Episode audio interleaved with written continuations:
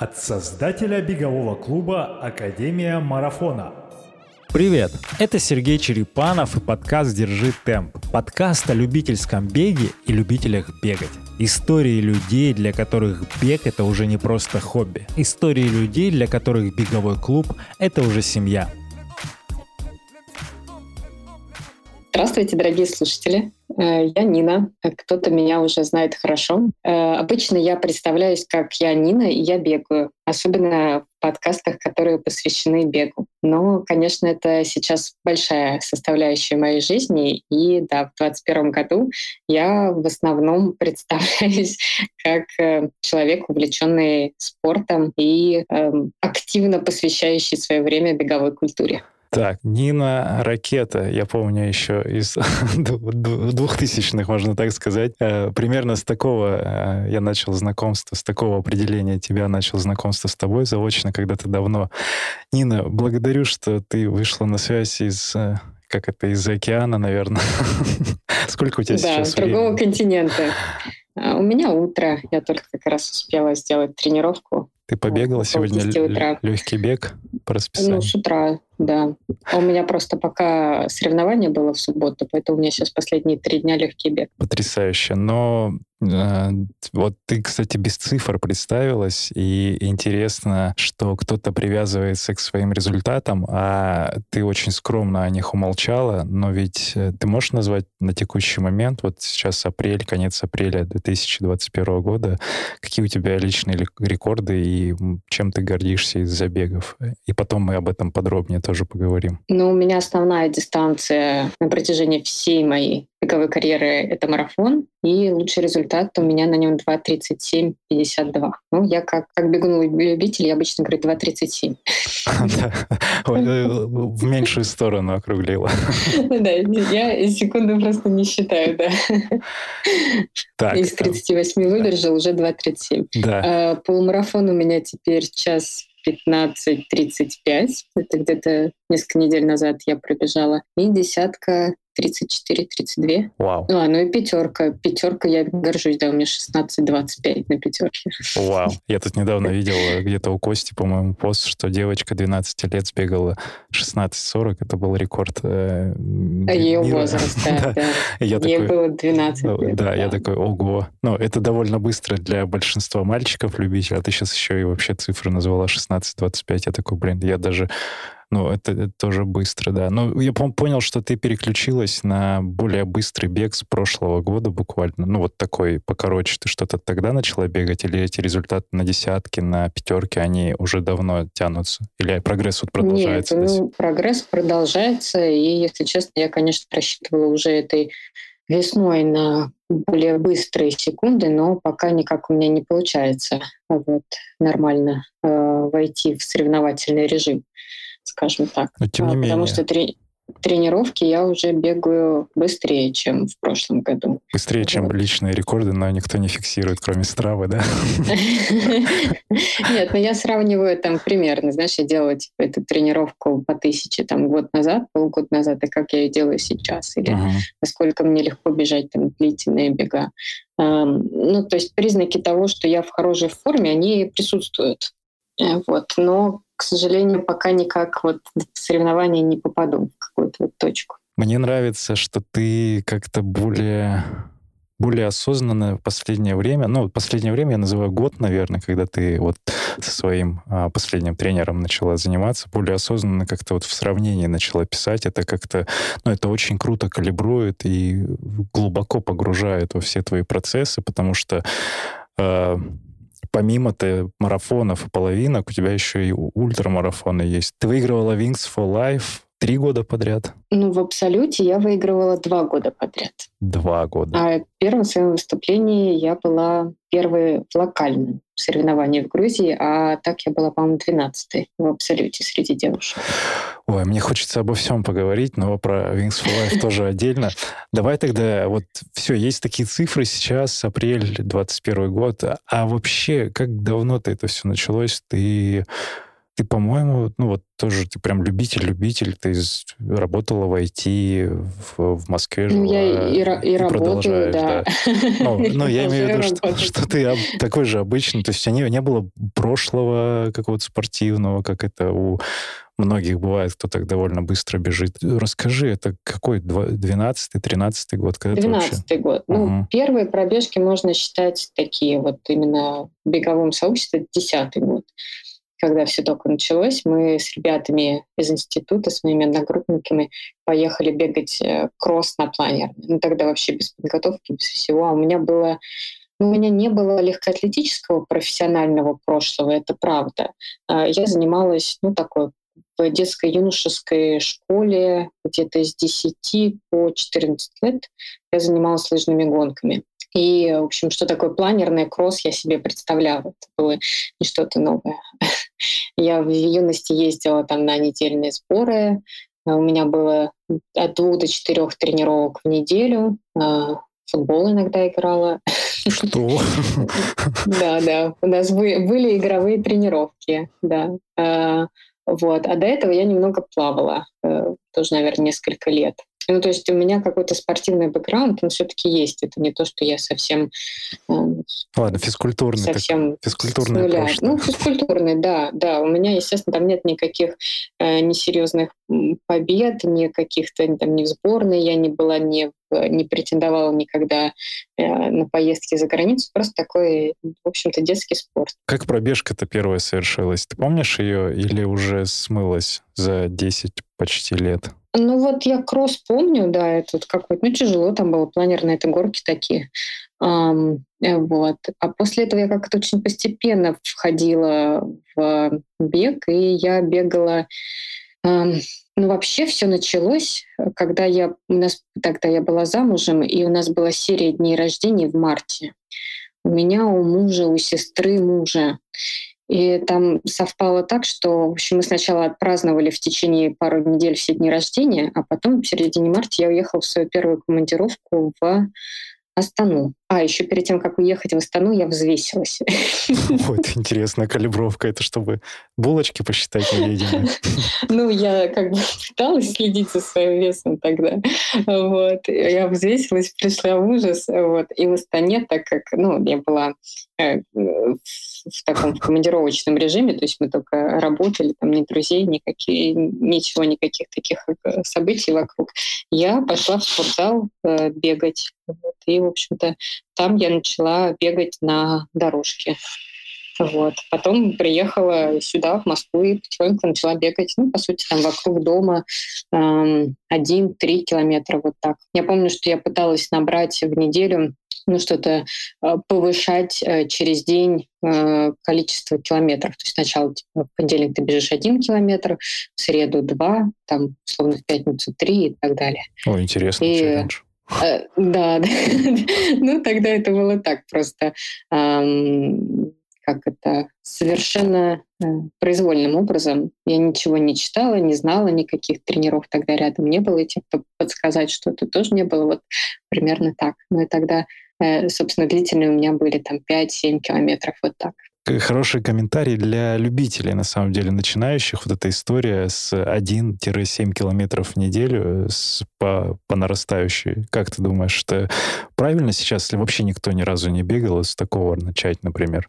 Ну, вообще, когда совсем никто не бегал, вот мы, у меня муж э, два года назад начинал э, бегать, он вообще не бегал.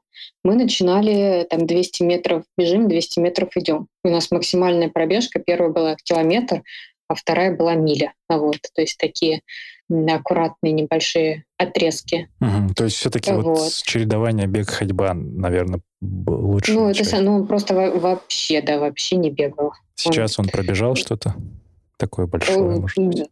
Ну, большой, самый длительный у него пробежка была полумарафон, это вот его личный. Так он в прошлом году Wings for Life пробежал там 17 километров, и недавно мы вместе ездили, недели три назад я бежал полумарафон, он бежал пятерку.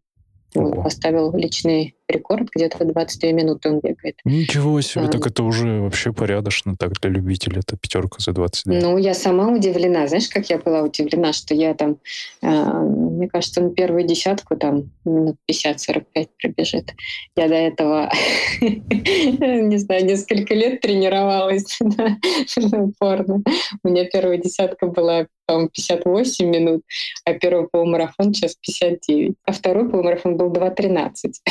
Ого, такой, такой да, прогресс. Или 2.06, да, да, да. Прогресс, регресс. Да, прогресс, регресс. Так, хорошо, я перебил, но там ты говорила о том, что вот побегав так, э, дальше что было, почему ты вообще продолжила? Я вот где-то нашел, что ты в 2012 году присоединилась к Nike Running, беговой клуб Nike. Не знаю, как да. это тогда называлось, что это было тоже. Ну, это вот то, что сейчас, в принципе, у Nike есть, Nike Running Club. Он тогда уже, по-моему, второй или третий год существовал. Но так как я жила в Подмосковье, я вообще, в принципе, не подозревала о каких-то беговых э, сообществах, которые есть. Uh-huh. Э, тем более там в Москве, в центре Москвы. И меня мама отвела меня отвела мама. Ничего себе. Это она все узнала. И да, и тогда они бегали в Лужниках, только не помню, северное или южное ядро, вот там на стадионе. Я помню Ваню Никеева. Вот это был первый тренер, которого я видела. Так, Ваня, передаем заочно вот. привет. И маме благодарность да. за то, что Нина вообще появилась в беговой тусовке в московской, тем более. Ну, я тогда искала, искала какие-то вот э, возможности, не знаю, я стала книжки потом читать, э, пыталась как-то понять, с кем тренироваться, как какая-то группа тренеров, и вот, да, мама подсказала, и началось все постепенно с Найка. Э, я уж не помню, если честно, последовательность. Я помню, что вот я пришла в Nike, наверное, в мае месяце, э, а в сентябре я пробежала марафон первый. Но Ого. до этого я как бы я как бы еще уже бегала. То есть у меня до этого был за плечами десятки и полумарафоны.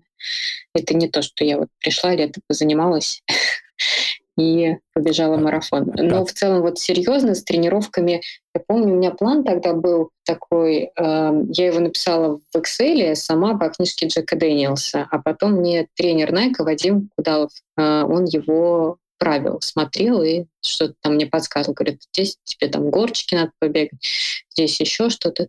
И э, там было в районе 5-6 тренировок в неделю, и объем тогда километраж был типа 60 или 80 самые максимальные. И вот на э, такой полусамостоятельной подготовке я пробежала впервые марафон в 2012 году. Ну и все, и дальше закрутилась. Да, 3.25 у меня было. Это для, на московском марафоне. Для девочки, для, на московском марафоне очень очень всегда, наверное, я, я так говорю для девочки, на самом деле, и по парню-то первый марафон так бегут из четырех часов у многих там какой-то поинт стоит, и, и ты, наверное, была даже где-то близко к десятке, нет? двадцать место? Не, не помню, если честно, совершенно. Не помнишь? А, а помни, тогда, помнишь эмоции? Тогда местами да? не интересовалась. Я помню, что я хотела пробежать э, быстрее 3.55. Не знаю, почему у меня была такая цифра. Вот трех или трех пятидесяти даже как-то так. Ну, то есть э, не, не просто из четырех часов, а с запасом из четырех часов. Uh-huh. Вот. И когда я по дистанции поняла, что ну, все получается хорошо и даже быстрее, вот я помню, что я радовалась. И, конечно, я помню, что очень э, устала и болели ноги. Ты еще застала марафон, кстати, московский международный марафон мира, да? Да, это вот тот самый старый. У меня где-то, видимо, есть это такая маленькая медаль уже раритетная. Uh-huh. И да, все прелести старой организации я тоже застала. Я помню, что там накануне прошел дождь, и были какие-то шатры, где мы, по сути, в лужах переодевались. Там были стояли да, деревянные лавки, на которых можно встать, э, чтобы избежать луж. Вот. А так все было довольно сурово. За 10 лет Но... Э, поменялось что-то в московском марафоне? Конечно. Конечно. Кстати, ты... Организация... Да, ты последний марафон же когда бежал московский именно в девятнадцатом году? Да, в девятнадцатом. И там тоже, кстати, дождь был, по-моему. Это тот самый челлендж был, когда с Антоном Самохваловым, по-моему, бежали, да? Да, ага, да. И Антон да. меня ну, собственно, у меня провел фактически весь марафон. Да, для него это был челлендж. Он хотел замкнуть за cut of time два марафона, но что-то его поставило на втором кругу. Ну, мы начали быстро. Да, он хотел за три часа, за три часа, а получилось, что два, что-то 30, да, 9, там что-то такое. Нет, марафон был у меня 2.41, а, 2.41. там было, ага. да, я ему говорил, что 2.45, а я приехала, видимо, очень, и погода была на самом деле неплохая для марафона, такая холодная. Я приехала очень резвая тогда, эм, после там сбора высотных и так далее. И мы договаривались, что ну, мне нужно просто аккуратно выбежать из 2.45, чтобы подтвердить, там, что я мастер спорта и успокоиться на московской трассе. Мы в итоге набежали на 2.41, но это вот за счет того, что я вначале еще его это, говорила, давай быстрее, условно говоря, да, он меня сдерживал. Ну, у тебя там потрясающая компания была, там, по-моему, еще Саша бежал, да, с вами? Саша, да. Саша с нами бежал на 25 У меня есть фотографии, что мы Васи Пермитина где-то зацепили на, на 30-м километре.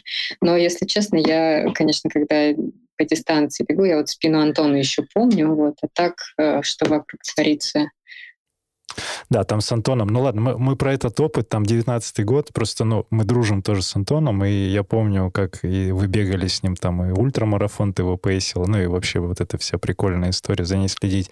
Первый марафон, все-таки мне интересно, э, вот в памяти помимо больных ног, э, что у тебя еще из эмоций осталось? Ты финишировала и сказала, вау, хочу еще, или все-таки, блин, больше никогда вообще, зачем это все надо? Э, нет, таких, чтобы Э, мне кажется, не то, не то, потому что у меня, ну, в принципе, изначально был план, что э, марафоны будут такой частью моей жизни. Я буду два раза в год бегать марафоны, выезжать куда-то за границу, чтобы вот участвовать в таком веселом мероприятии, получать медальку. Эм, ну и будет такая точка, ради которой ты будешь тренироваться, вести здоровый образ жизни. Так что для меня это было просто, ну, как пройденный этап. Так, окей, марафон получился, отлично. Следующий, значит, через полгода. Все. Мне кажется, Д- дальше. Это, это инженерный подход. Это у тебя от э, университета все пошло. Такой, знаешь, менеджерский ну, расчет. Может быть, может быть, и вообще генетический, не, не знаю. Но тогда это, да, это не было что-то таким каким-то ну, каким-то огромным достижением для меня. Просто вот действительно, что так, я научилась готовиться, я подготовилась. Вот. А к, от самого марафона я помню, я помню, что меня мама поила комботиком на трассе, вот очень хорошо помню. Они у меня родители по возможности все время приходят на какие-то мои соревнования. Помню, да, вот, ну, естественно, я очень хорошо запомнила, как потом у меня все болело. И, там, в течение нескольких дней, в течение недели. Я помню, что я, э, когда до дома добралась, я встала напротив э, дивана на коленках. Ну вот мне было очень тяжело перебраться на диван с пола. Ой, как, как я понимаю. Все, все болело. Эти эмоции первого марафона э, нигде потом у меня, мне кажется, такого не было. Ну, то есть сейчас у меня, естественно, так, таких ощущений больше нету. Угу. Как-то спокойно у меня более проходят соревнования.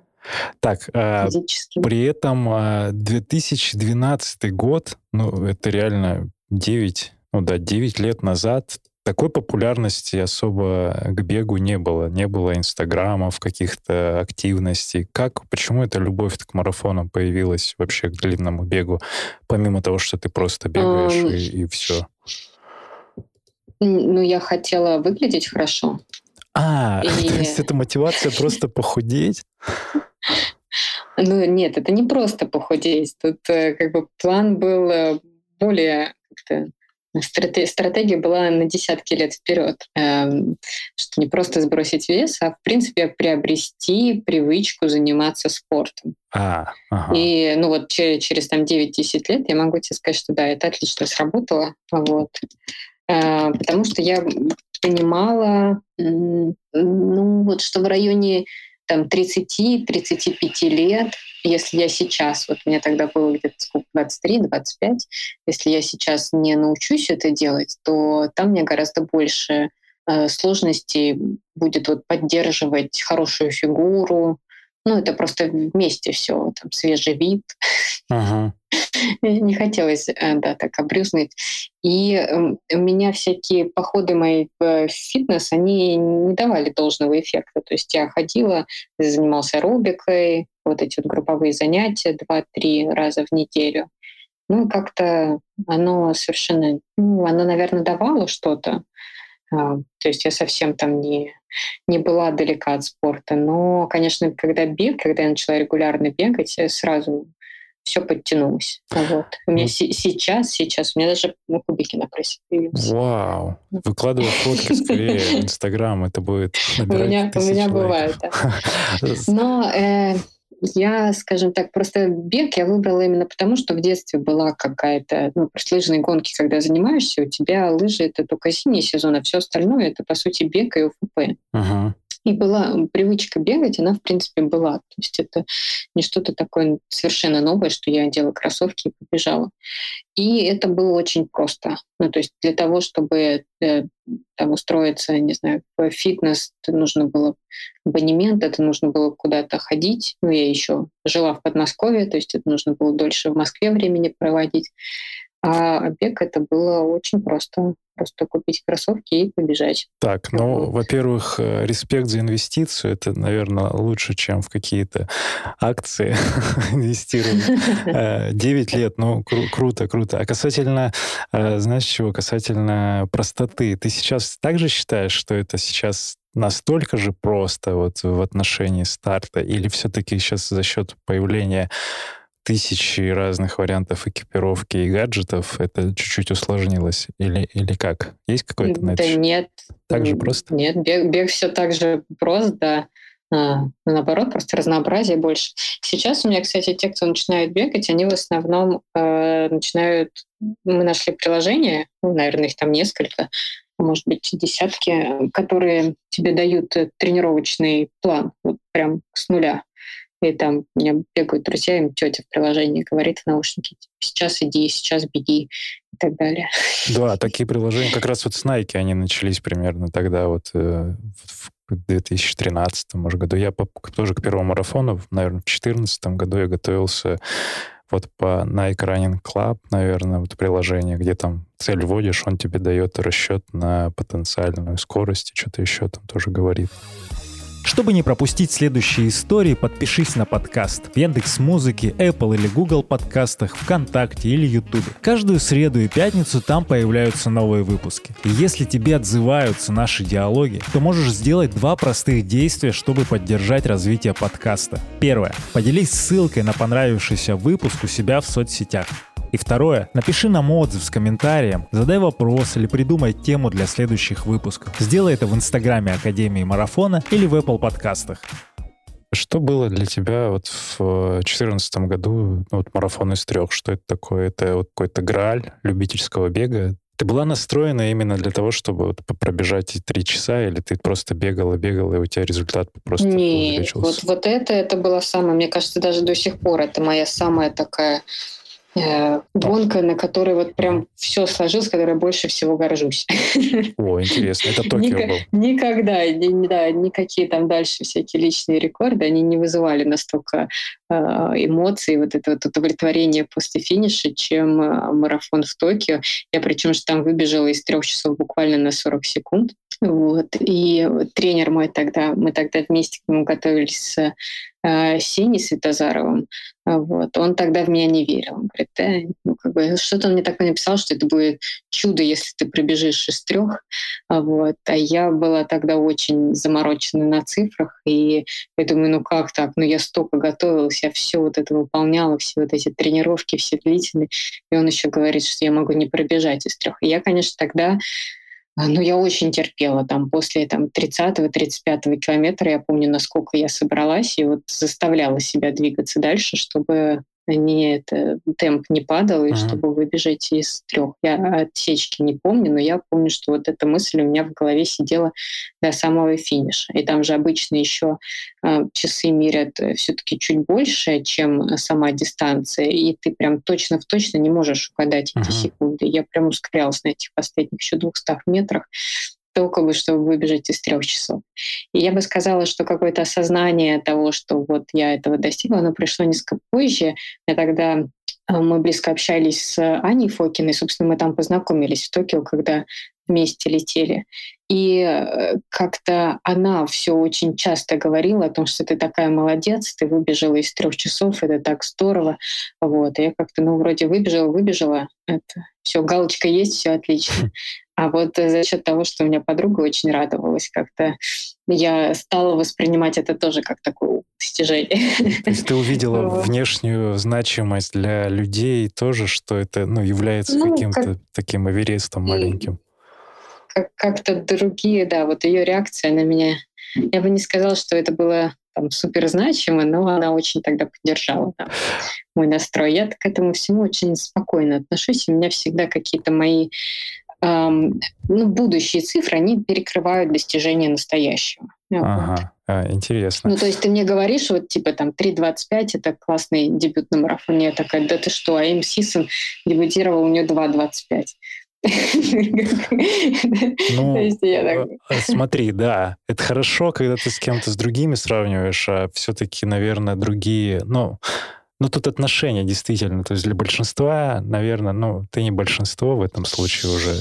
Ну, да, тут все относительно. Специально вот зашли на сайт. По-моему, это твой сайт, у тебя там guideline такой по... Ой, не guideline, а просто по годам. Это у тебя же расписано на сайте? Ты прям красиво сделано. Это как раз для подкаста очень удобно.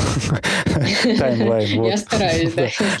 Таймлайн, посмотреть, где что пробежало. Ты вот в Питер, более уверенно уже КМС. Ты вот эти все звания, которые КМС, вот из трех там МС, ты их как-то подтверждала в итоге или нет? Ну, в бумажном виде, я имею в виду. КМС я оформляла. А, оформляла КМС, у меня есть... Корочка? Ну, книжка. Книжка, да. У меня да, есть книжка, да, книжка, в которой э, стоит, э, да, КМС э, с подписью Светланы Мастерковой. Ого. Есть у меня такой автограф. У автограф остался. Это даже не ради книжечки, а просто ради автографа все делалось. Я понял. А, ну, так получилось. Да, мастера. Сереж Корнев так оформлял. Мастера не подтвердили, которые в Москве убежали? Мастера я уже не стала оформлять. Эм, это связано с, с политической тогда, ситуацией, со всей? Да, да, тогда, в общем, это все... Э, э, ну, впервые я же так пробежала во Франкфурте, это было довольно неожиданно. Угу. И потом Франкфурт был, по-моему... 2017. 2.43. Да. Все записано.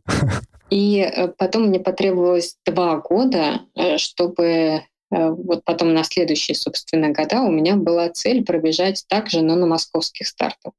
И с первого раза мне это не удалось, потому что я пробежала 2.46 на московском марафоне. Вот тогда прям плохая гонка получилась. И когда мы подводились к московскому марафону с Михаилом Саковичем, вот у меня было, что мне нужно пробежать московский марафон на мастер спорта. Я хотела очень оформлять э, э, это звание, чтобы у меня был значок, чтобы я его показывала внукам. И дальше, в общем-то, мне было не важно. Я помню, я тогда с Михаилом Саковичем чуть ли не ругалась, что мне нужен этот значок, и, и, вот, и вот все. И а дальше там, не понять, все равно я не собираюсь ничего, никакие рекорды ставить. Э, пусть как бы значок «хочу», а что дальше будет непонятно. Ну и они меня вместе с Сережей Начиным благополучно просто не заявили в элиту. А, там же не хм. просто нужно бежать на мастера спорта, а там нужно быть эм, зарегистрированным на чемпионат или кубок, на кубок России. Да, там называется. первенство даже, может, или кубок, да, что-то такое. Да, то есть ты должен проходить отдельным списком. Вот, и они меня в этот список не включили. Причем они мне говорили, да, да, все нормально, ну раз ты так хочешь, мы сделаем. Вот, а в итоге нет, не сделали. И я это узнаю где-то. Я была в тот момент в Америке, как раз то лето впервые уехала в Америку, и все переговоры были не лично. Uh-huh. И как бы я вот приезжать должна там буквально была за несколько дней до старта в Москву. Я об этом узнаю за неделю и понимаю, что я уже ничего не могу сделать. Ну, то есть я физически не могу никуда пойти, ни с кем поругаться. Вот, что меня включили в этот список. Я, конечно, тогда я была очень расстроилась. А потом я сейчас, конечно, прекрасно понимаю, какую мне э, сделали хорошую вещь. Ну да, это подарок, сейчас... по сути, что ты не ограничена вот этими э, росси... россиянством вот этим внутри забега. Да. да, ну, то есть я не знаю, как там будет э, в дальнейшем, потому что следующий год, э, ну, на следующий год я не участвовала в каких-то таких э, больших стартах международных. Вот. Но, по крайней мере, в Валенсии уже не было никаких проблем, в принципе. Uh-huh. И дальше, когда вот сейчас я регистрируюсь, пока никаких проблем нету. И в принципе у меня сейчас э, есть шансы, ну как бы сказать, что я с федерацией не связана, потому что ну, действительно так я не связана. Я не знаю, какие там потребуются документы, если потребуются, но ну как-то а линия вот, моя такая. Да, то, что в Сан-Франциско ты бежала, когда ты выигрывала, это в 2020 году или в 2019 тоже? Это был девятнадцатый год. Это был до московского год. марафона. Да, это было до московского марафона. У меня девятнадцатый год вообще вышел э, шикарным. Я тогда примерно семь марафонов пробежала за год. При... Вот. Так, подожди, давай дисклеймер, чтобы так не делайте, пожалуйста, никто, кроме Нины и еще более подготовленных ребят. И Юры Чечина, вот только вы можете так много бомбить. Так, ну это что за набор такой был? Джекпот. Ну, там как-то так получилось. да, причем э, не все марафоны я, по сути, на результат, вот так вот, чтобы на цифры, я должна была бежать только два марафона. Uh-huh. Вот. А там получилось, что я в начале года, ну, 1 января я поехала символично бежать марафон в Цюрих, Швейцарии, потому что я проводила Новый год у друзей uh-huh. там, и я решила, что надо в полночь пробежать мне марафон. И он такой был, ну, более трейловый. Я еще тогда что-то я почему-то не подумала, я не взяла фонарик, то есть там какие-то куски, я вообще в темноте по, по тропинкам бежала. А, я его пробежала, по-моему, то ли 3.03, 3, то ли 3.06, как-то так. Ага. Ну, то есть если учитывать, что мое там примерное время тогда уже было где-то 2.40-2.45, то это, эм, ну, не сказать, что я... Ну, погуляла, три часа по городу, да. по, по грунту. Ну, с одной стороны, просто, естественно, марафон, э, его просто так не погуляешь. То есть все равно есть этот эффект 30-35 километров, то есть там 35-37 условно ты бежишь нормально, а вот последние там километров 7-10, они действительно даются тяжело. А мышцы разрушаются как минимум там. Залезают в какие-то резервы, uh-huh. да, и как бы ты его не бежал, на каком бы легком темпе ты его не бежал, все равно это тяжело. Uh-huh. Вот, это был первый марафон, но мне важно было выиграть, начать год так вот символично. Э, ты его выиграла? Весело. Да, я его выиграла. Ага. Не, я, конечно, ожидал, что я из трех побегу. Не сказать мне, что мне там было легко. Ну, 1 января, но скидку сделал. Ну, приключения, да, приключения. Ну, я хотела там рекорд трасс, еще что-то, как обычно приезжаешь, думаешь, все, ну ты сейчас это... А, как бы тут просто так можно набежать на 2.59, а просто так не получается. Вот. Эм, потом я бежала Wings for Life, был второй. Ну, по сути, там больше, чем марафон. 53 я тогда пробежала. И это тоже было так. Ну, я планировала, что я побегу достаточно много, но насколько много я еще тогда не предполагала. Но вот. ты цеплялась, ты именно уже понимала, что победа будет тогда и... Нет, ну я думала, что я победу, наоборот, там как-то... Там я себе обеспечила локальную победу, Uh-huh. Где-то там в районе километра 50 наверное, я уже понимала, что я бегу одна. Вот. И э, относительно глобального рейтинга никакой информации по дистанции тогда не давали. Вот. И я совершенно не знала, и поэтому это, и это такое прям для меня тоже прикольное символичное стечение обстоятельств, когда вот ты не сдаешься до последнего, и думаешь, ну вот сколько есть в организме, столько и бежишь. Uh-huh. И потом это выходит в такой шикарный глобальный результат. А что было? Что, да, Ты где бежала? Это я бежала, опять же, в Швейцарии, по Цуге. О, потрясающе. То есть это, это было, был тогда еще локальный старт или ты просто по приложению бежала? Нет, локальный старт. Ага. Я когда выиграла Грузию, у них же призы, что на следующий, если ты выигрываешь да, да, локальный да. старт, ага. а, то ты э, выбираешь тебя на двоих, получается, они тебе оплачивают эм, перелет, проживание на несколько дней, ну и, соответственно, регистрацию на любом другом локальном старте, куда бы ты не выбрал. А в мире там сколько, порядка 20 забегов, да, проходит? Проходило mm, тогда? Да, по-моему, ну, в районе, да, типа 15 или 20, вот так. Ага, ага. Ну, то есть совершенно куда хочешь. Хочешь в Австралию, а, хочешь еще куда. И мы хотели сначала в Австралию, ну, но, но потом выбрали Швейцарию. Да, опять же, мне там подруга живет хорошая. И а почему выбрали? Потому что я хотела бежать на результат московский полумарафон. И за две недели до старта э, вот, Михаил Исаакович не одобрил поездку в Австралию. Вот, ну, ну, и такая подводка в 50 километров половинки, ну, тоже Ну, как, как-то было сложно. Ну, он, э, он просто... Я ему все говорила тогда в Wings for Life, мне кажется, с февраля месяца я начала его готовить о том, что я побегу. Ну, угу. Э, как бы, но он до конца не понимал, что я. Мне кажется, понял, вот, что конкретно я бегу, только когда ему потом сказала, что я внутри этой гонки марафон пробежала где-то за, по-моему, 2,52 или 2,53, он сказал, ну, нормально. Причем он, наверное, смотрел такую трансляцию, такой, о, Нина бежит 52-53 километра, такой, о, ну, нормально. Он же спокойно, без эмоций реагирует обычно.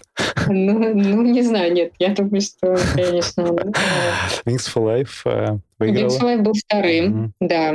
Потом я уехала в Америку. Э, в середине июня месяца уехала по работе. И там в конце июля мы должны были ехать в Сан-Франциско на переговоры. И там попадало, что у меня как бы длительные, а как бы вот марафон есть. Uh-huh. Вот. И эм, я посмотрела, что там с невысоким результатом выигрывают.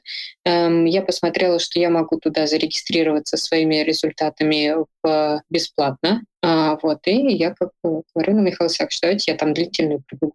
Ну что, мне все равно там 35 бежать. Я там, если что, я сойду, если что, добегу. Ой, ты авантюристка. Да, есть немного. Тоже выиграла. Да, я побежала в Сан-Франциско и тоже его выиграла. И это был такой вот, э, ну, по сути, у меня, если я сейчас пишу, когда заявки э, там, всяким организаторам, рассказываю о том, том, какой я крутой бегун, я вот обычно говорю, что я выиграла Сан-Франциско. Но это какой-то статусный забег вот. для Америки, ну, для региона того местного. Ну, ты знаешь, вот если просто, э, там, не знаю, ты в беговом магазине с кем-то там разговариваешь, болтаешь и говоришь, да, я еще и победителем марафона Сан-Франциско. Все говорят, ух ты, класс. Ну, да. Потому что Сан-Франциско все знают, так как ага. победитель там московского марафона. Да, да, а так, если ага. с точки зрения результатов, э, там проблема в том, что на этом марафоне в какой-то момент, я уж не знаю, организатор сменился или еще что-то, но они перестали давать денежные призовые. И там до определенного времени ну, мне кажется, серии там, до 2005 года или там в начале 2000 года. Там довольно высокие результаты. И мне кажется, рекорд трассы там высокий. То есть девочки там 2.35 точно бежали, может даже быстрее. А он сложный марафон. То есть там действительно первая половина, она очень сложная, она по холмам постоянно. И у тебя какой-нибудь там с 25 километра, может быть, на несколько километров подъем по парку Голден Гейт. Ну, реально тяжелый. Вот. А вторая половина такая более-менее плоская. Вот, и туда, в общем-то, из-за этого не приезжают. Из-за того, что денег призовых нету, uh-huh. такие высококвалифицированные э, бегуны, поэтому там можно выиграть. Ну, то есть 2.47 — это хороший уровень.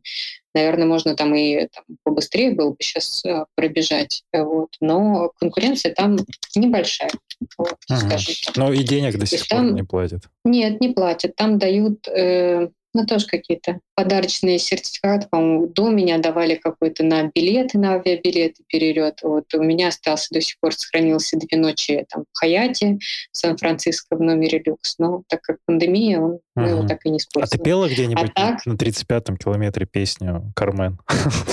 Нет, нет, но как бы, мне кажется, мы ее слушали, когда подъезжали к городу Сан-Франциско. Да, да, да, очень заряжает.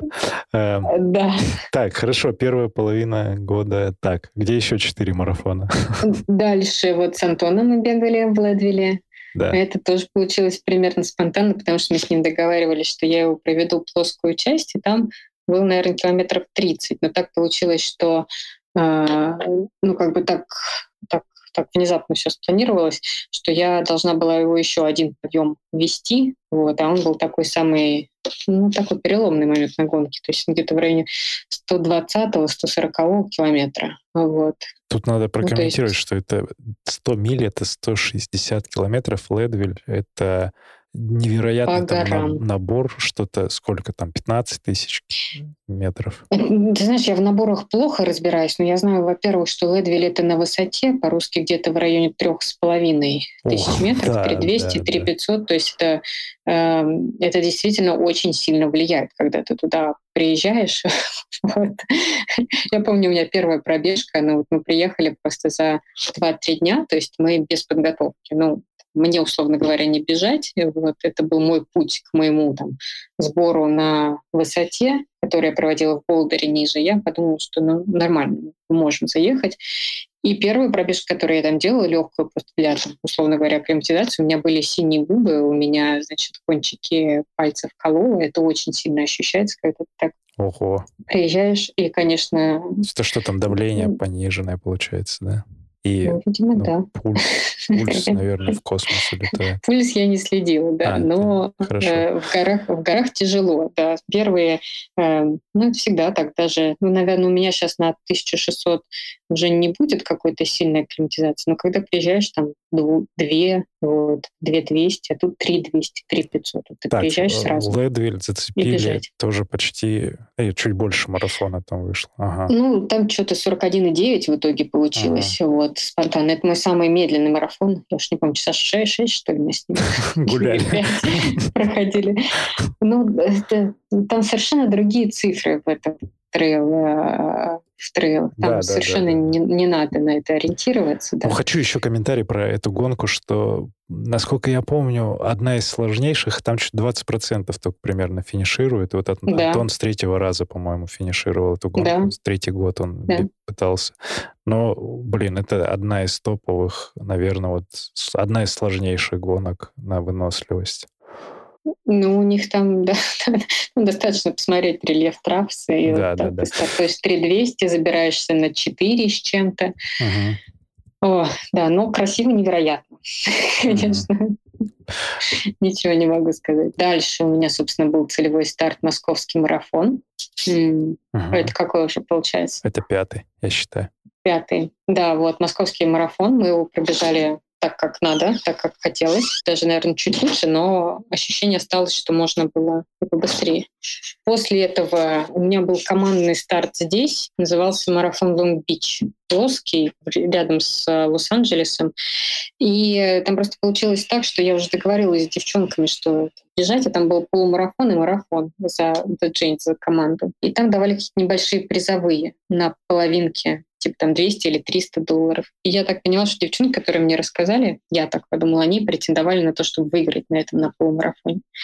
Они меня медленнее. Ну, я подумала, что мне очень нехорошо, если я как бы сейчас приеду, пробегу, вот они меня пригласили, я еще и выиграю, еще и призовые заберу.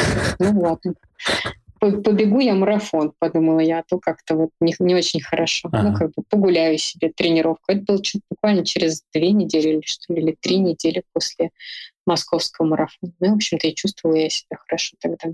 Вот, и побежала. Вот. Причем от меня сначала убежали две девочки сразу, ну, как бы буквально километре на втором или на третьем. Я попыталась за ними подержаться, но смотрю, что-то они как-то очень сильно... То есть, ну, если бы они с таким темпом продолжали, они там в районе бы 2.35, 2.30 пробежали, а у меня таких планов совершенно не было. И я решила, ну, я их отпущу, пусть себе бегут. Вот. Ну, прибегу там третий, ну, условно, нормально. Uh-huh. Вот. А где-то там прям еще хороший полумарафон, такой плоский, такие длинные, э, длинные дороги вдоль пляжа идут. И где-то километре на 10 на 15 я стала их видеть. То есть я вот я как раз разбежалась так хорошо, поняла, что ничего, никакой у меня там марафон, э, московский марафон на меня не давит. Да, и я побежала за ними, вот. И чувствую, что начинаю нагонять, нагонять. Потом одну обогнала. Вот со второй мы потолкались километре на 30 Я впервые на марафоне. Это та история, да, где она прям нападала? Да. Да, да, да, такая прям агрессивная дама оказалась. Но она у нее, конечно, там история какая-то и с допингом, вот, и со скандалами. Вот, ну, то есть она, местная она, звезда. она именно вот на таком э, антихайп, да, такой, то есть она прям дерется на да, забеге. Может. Да, какой-то какой вот человек такой со странным характером.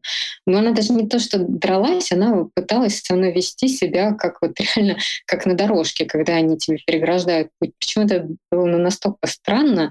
То есть у широкое такое шоссе, ну, да, да. и, тебя, и тебя начинают подрезать. Специально начинают ускоряться.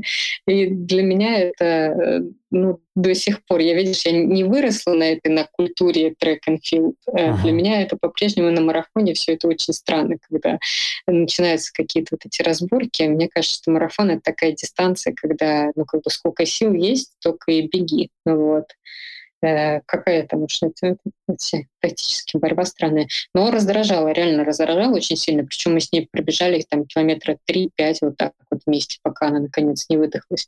И это действительно как бы, такие трюки действуют, когда тебе под ноги сморкаются, когда тебе не дают держать свой темп, когда постоянно э, дергают. Вот, очень неприятно все это. Это именно психологическая такая немножко да. борьба. Да, Видишь, да. ты получила я думаю, этот что опыт вот это... тоже. Получила, да. Такая, ну буду применять, запомнила.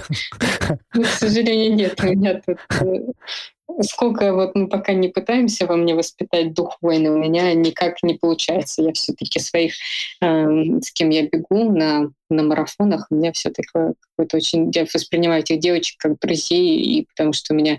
Я так-то очень редко в группе бегаю, а тут, когда я на марафоне, еще когда попадается какая-то группа быстрых девочек или там одна девочка, с которой ты встаешь плечом к плечу, ты меня наоборот так в радость, там, о, давай поработаем вместе, о, класс. О, а как там обсудить что-нибудь, да, дела?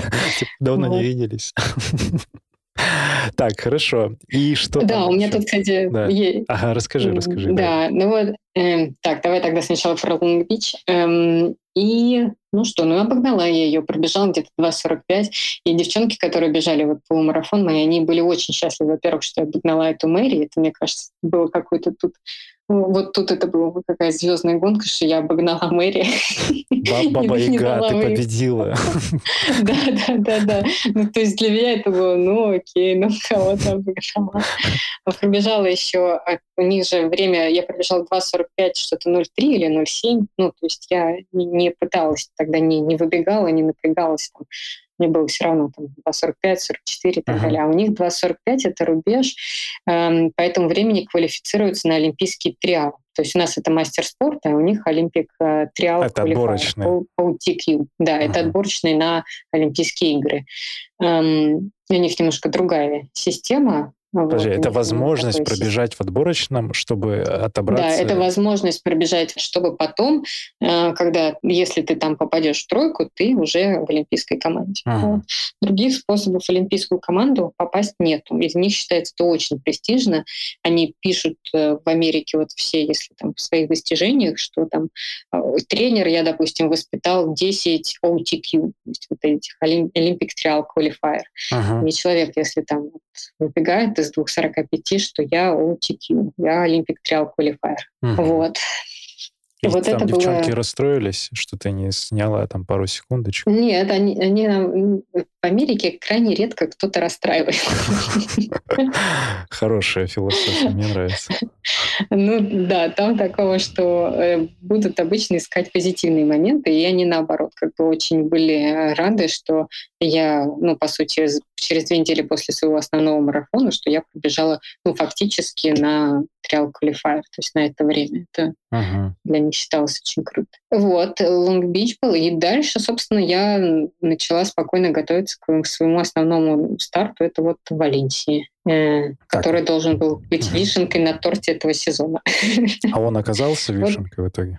А, нет, там очень нехорошо получилось. Там получилось, что я, э, я перенервничала до него. Вот. И я Он был в воскресенье, а в четверг я отравилась. То есть я прилетела, э, провела буквально там недели две-три до этого в одиночестве на сборе в Лиссабоне, э, прилетела, пошла ужинать с друзьями, очень им обрадовалась и отравилась. Вот, то есть у меня в пятницу с утра была высокая температура, и, в общем-то, в пятницу, в субботу моя подруга Лена меня откачивала. В субботу я там могла уже пробежать 7 километров, и поэтому на таком фоне я бежала марафон. Но я все равно как бы начала так, как хотела, и, в общем-то, вторая половинка далась мне очень тяжело. Угу. Я где-то видел, по-моему, вот. Саша, Саша да. снимала влог там оттуда, да. там приезжали mm ребята. Ага. Ну, там Леша Смертин бежал вот в марафон тоже. И он да, Михаил Исакович еще там был, по-моему, тоже. И Михаил Исакович, да, да мы да, специально да, да, да. делали ну. такой командный старт.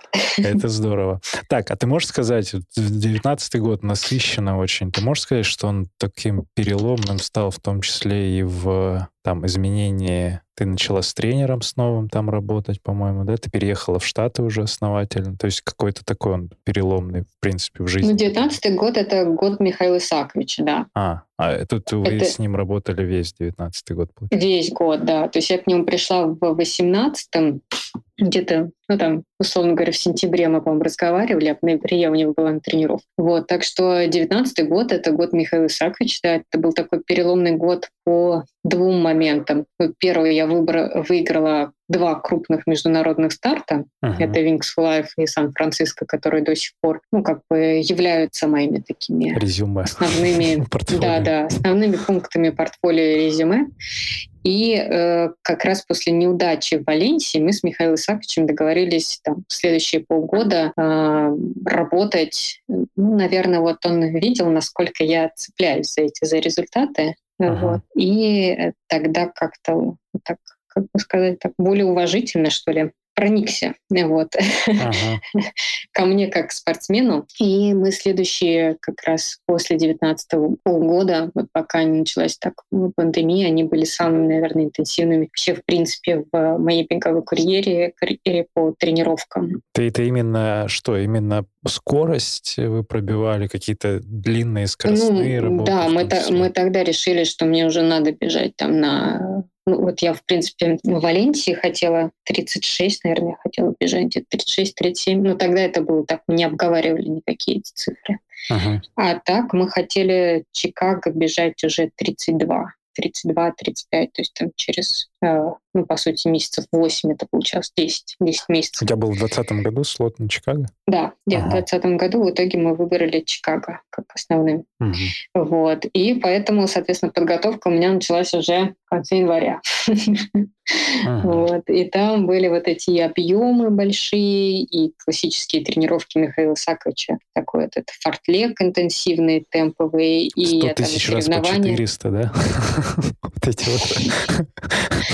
Ну, в России классика, кстати, в России классика 20 раз по 400 ну, 20, бегать. Да, да, да. А в, Америке классика 16 раз по 400 бегать. А, смогла найти, почему? Закономерность какой-то, почему это? Не знаю.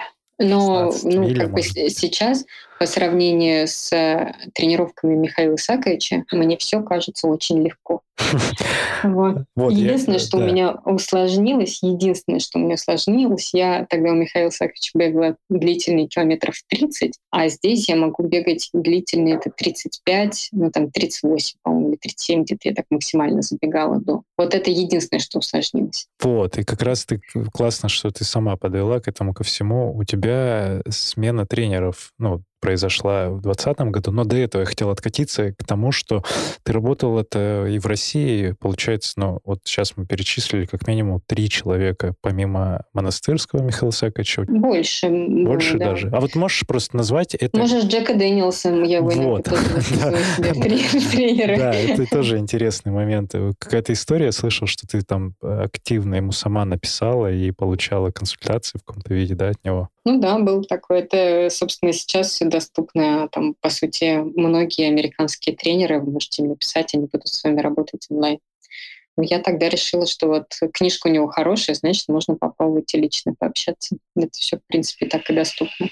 Так, а еще кто из um, известных вот, в да, России? Так. Кто с тобой еще был? Ну, Сереж Корнеев. А, мы Корнеев, вот с Сереж Корнеев да. дольше, дольше всего работали. Мне кажется, мне года три или три с половиной с ним вместе проработали. А, это была все персональная история. Ты как таковых клубах не состояла, в каких-то беговых сообществах? Или у тебя были в России какие-то ребята, с которыми ты бегала, дружила? Не, ну я как бы, я, конечно, бегаю, у нас была вот с Гришей, я бегала очень многие тренировки с Лешей Бартаковым, мы uh-huh. вот вместе как бы бегали и ездили вместе на всякие старты.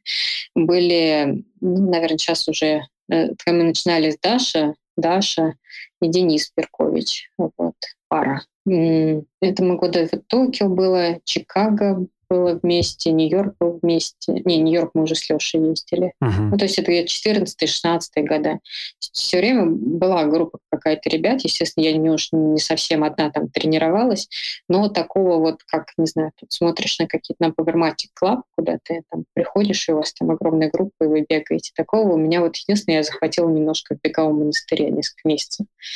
И это действительно очень здорово. А здесь пока вот так еще не получается. Ну, я как-то после бегового монастыря я все пыталась такое что-то найти похожее здесь. А, ну, уже, наверное, год примерно не получается, и в итоге я уже так подумала, не, ну как, бегаю, бегаю, все равно бегаю нормально. Ну там же так Джеймс, вот э, девочковая история есть. Там, там да, но мы просто уже год живет пробег.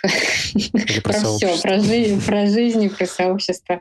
Но они я, во-первых, конечно, уже быстрее бегаю, uh-huh. но это не является такой особо ограничителем. Ну, просто тренировки свои не могу с ними делать, такие, которые длительные и прочее. Но мы живем просто год на разных берегах. А, вот, ты же, и... получается, переехала. Они где, в Нью-Йорке? Да, они в Лос-Анджелесе. А, в Лос-Анджелесе. Это калифорнийская группа, да. Я туда, собственно, к ним... А, это была первая точка, куда я прилетела в Америке.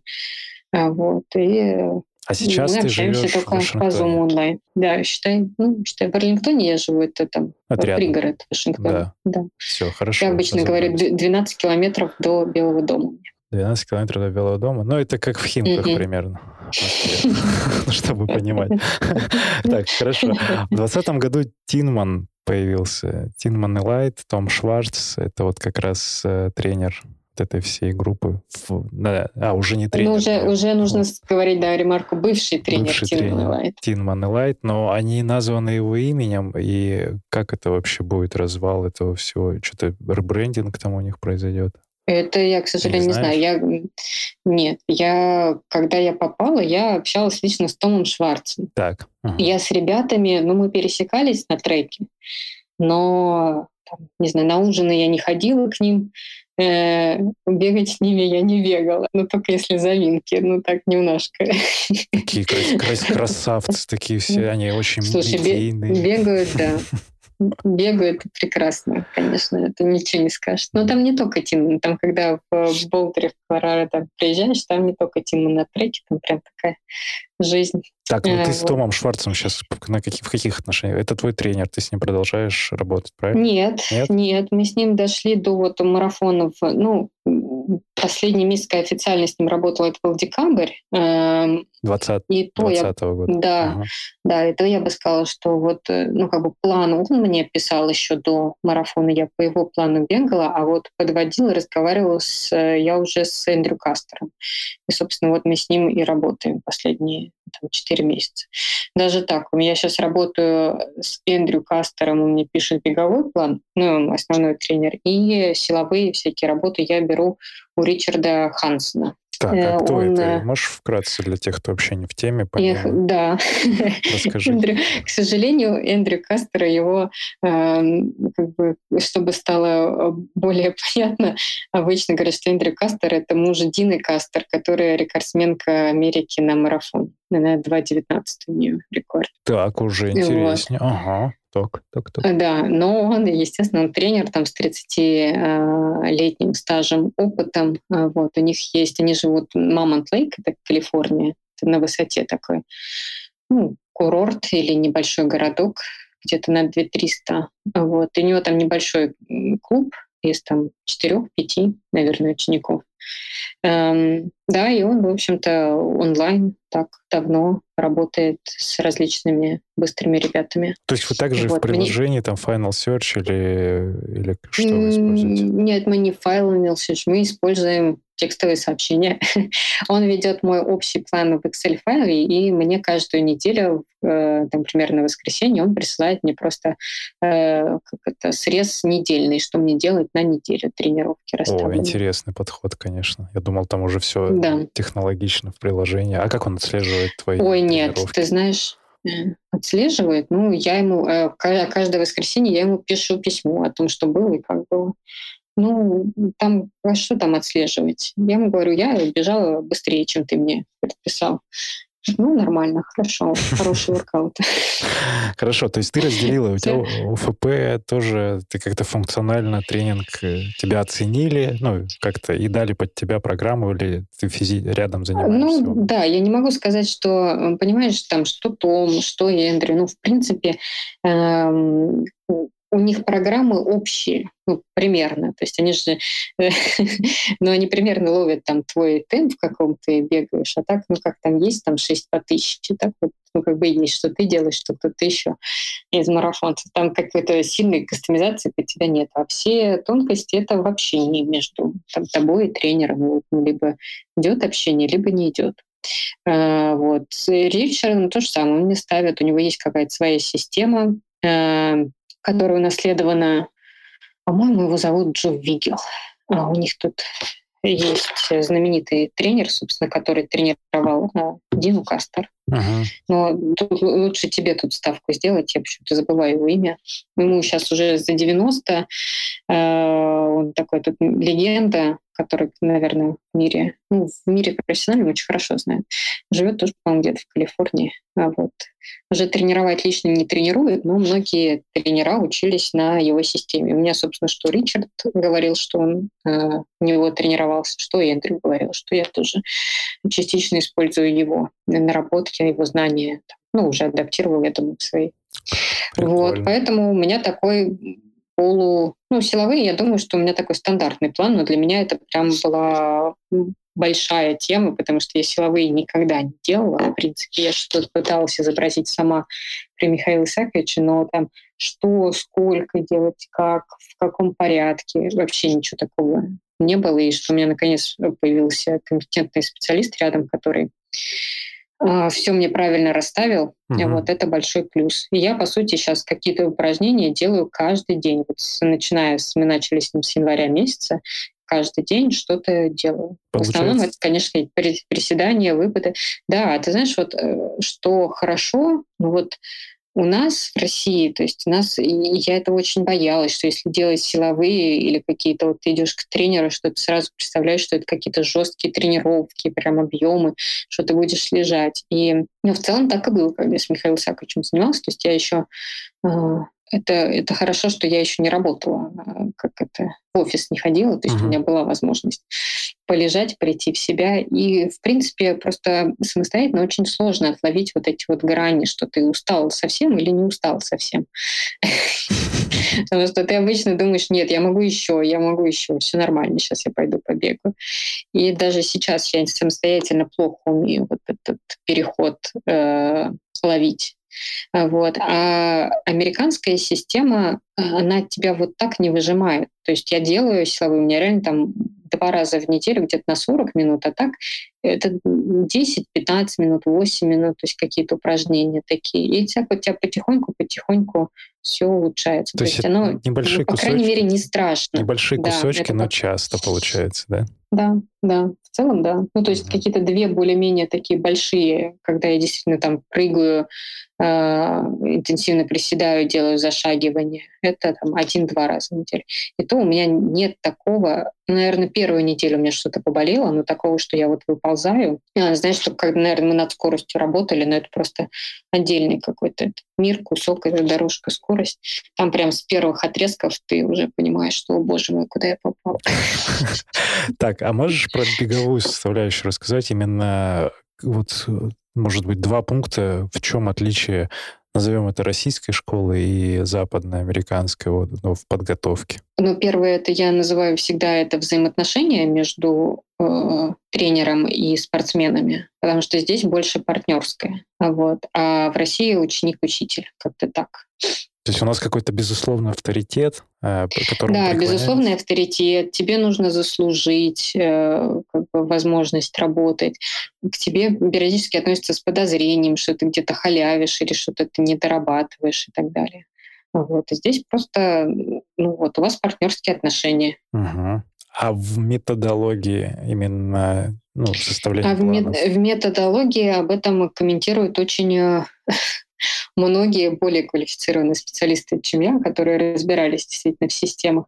Методологии про русскую систему говорят, что она, ну, вот как немецкая, она унаследованная от там, 90-х, 80-х и так далее. И они основаны на больших объемах, uh-huh. на тяжелых тренировках.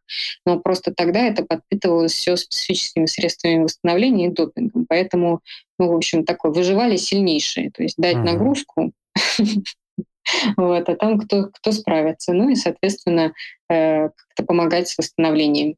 Э, вот. В Америке такого нету. В Америке, ну, возможно, они отчасти во многом и боятся тебя перегрузить, особенно когда они тебя не видят в реальности. То есть uh-huh. у них тут лучше не догрузить, чем человек уйдет там с травмой или с каким-то неприятным впечатлением. Вот. Э, поэтому у них тут все так аккуратненько, я бы сказала. То есть вот мне сегодня тренер присылает, говорит, о, у тебя сейчас будет большая неделя. Я смотрю, там 150 километров. Я уже ему комментировал, что 150 километров, ну какая-то большая неделя. Так, Нина, подожди, не пугай наших слушателей, потому что для них 150 — это очень большая неделя. А, ну да, но просто мы как бы готовимся серьезно к марафону на профессиональном уровне. Там действительно, ну, возможно, у меня остались вот эти вот, знаешь, как это впечатление от э, работы с Михаилом Саковичем, потому что мне все время кажется, что мало-мало я не дорабатываю. Вот, что я уже сама пытаюсь там подкручивать. Вот я сейчас посмотрела, думаю, так, 179, 149, сейчас я посмотрю, где мне еще 11 километров набрать. Ой, обожаю такое. Это control freak, да? Вот в циферках ну. Ну, не, не в наш. Да, да, 100 неделю. Я не могу успокоиться, у меня вот начинается. Причем я уже один раз ловила так, что я же следующую неделю не вижу. Uh-huh. Вот. И мне получается, что я одну неделю, ну, чуть-чуть вот добавила, чуть-чуть подгрузила себя, а на следующей неделе я уже чувствую, что я перебрала немножко. Я uh-huh. где-то, ну, например, могу э, я их, если когда мне плохо, я меняю местами утреннюю и вечернюю тренировку, потому что утренняя обычно больше, а вечерняя меньше. Вот. И я, если совсем не могу себя с утра поднять, я делаю там легкую зарядку, там 5-6 километров, а потом уже ну, там, днем восстанавливаюсь, сплю, вот, и вечером выхожу на тренировку. Но, то есть мой, мой тренер, конечно, видит э, больше картины.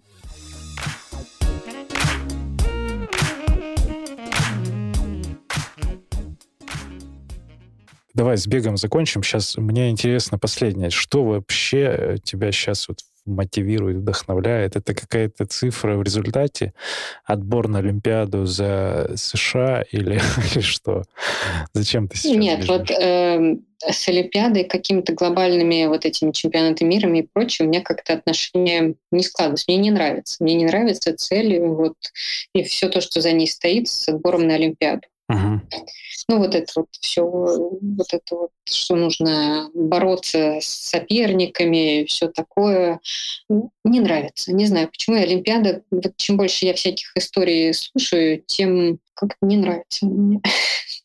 Ну тогда, а что нравится? Почему ты тогда бегаешь до сих пор? Мне нравится, ну, я, собственно, с этим приходила, и э, так это и осталось. Мне нравится Эм, видеть результат своей работы, выраженный в цифрах. Мне нравится, мне интересно вот посмотреть границы своих возможностей и с чем эти границы связаны. Потому что чем дольше я занимаюсь, тем больше я все думаю, что это, конечно, не физиологически. То есть как там, например, когда в балет набирают и э, говорят сразу, что у тебя там должны быть uh-huh. знаю, тонкая шея, длинные руки и так далее. То есть ты вот если по этим э, физиологическим стандартам не проходишь, ты не будешь великой балериной. А в беге мне очень нравится, что настолько разнообразная там, и комплекция, и история у людей, которые бегают там быстро или медленно. И кажется, что вот эти внешние природные ограничения, они действительно, ну, они влияют до какого-то уровня, но э, другие, там, социальные, всякие отношения, не знаю, там, сколько, э, есть у тебя спонсор, нет у тебя спонсора, где ты живешь, можешь ли ты куда-то уехать, вот, они влияют гораздо больше. И это уже гораздо более интересно, потому что на природное ты, ну, как бы очень ограниченно можешь повлиять. Uh-huh. Вот, а здесь можешь. Вот. И всегда вот интересно, где эта черта, когда эм, как-то где, где я остановлюсь. Потому что ну, многие девушки сейчас вот я набралась этих примеров, которые в 40 быстро бегают. Вот. И uh-huh. как бы, да, это просто интересно. Вся эта атмосфера мероприятий, вот всяких гонок, не знаю, там, в, мне это очень помогает интегрироваться в американское сообщество, найти друзей. В общем, это очень прикольно. И uh-huh. хорош, хорошая физическая форма поддерживать. Вот это мне все нравится. Так, вот. А, понял. Значит, ты просто как вот конструктор, тебе нравится подкручивать где-то, в том числе в ну, себе. У меня, понимаешь, как вот есть все-таки то, что я пришла и сама во взрослом возрасте из любительского спорта. Вот я сколько не пытаюсь в себе это найти, вот этих вот профессиональных вот этих вот качеств, что там выиграть, обыграть, там, победить американок или еще что-то. Ну, они иногда возникают, вот, но в целом вот не получается. Что-то не мое, не клеится. Красная машина. Ну вот, вот совершенно, да, совершенно как-то это, не те Это эго, кстати. Ну, то есть вот у кого, у, у профессиональных спортсменов оно очень амбициозное, раскачанное, они вот тешат там победами, а у тебя, наверное, с этим все в порядке. Ты работаешь с психологом или работала? Ну как нет, почему? Победами я, я то... Э, нет, никогда не работала. А, но победа, конечно, тоже тешит мое самолюбие. Я очень радуюсь, когда выигрываю, и расстраиваюсь, когда я проигрываю. Сейчас у меня пробежала свои там час 17 на ключевом марафоне, очень расстроилась. Причем у меня какой-то сейчас такой вот э, период, когда просто не идут гонки. Все, я никак не могу а, нормально выступить. Вот. Это я рефлексирую, нормально все это есть. Ну, хорошо. Я тогда пока не понял, почему ты тогда еще не ну, вот так вот э, такую позитивную агрессию еще не выработала в себе, хотя ты конкурентна уже на многих марафонах в мире, ну, и...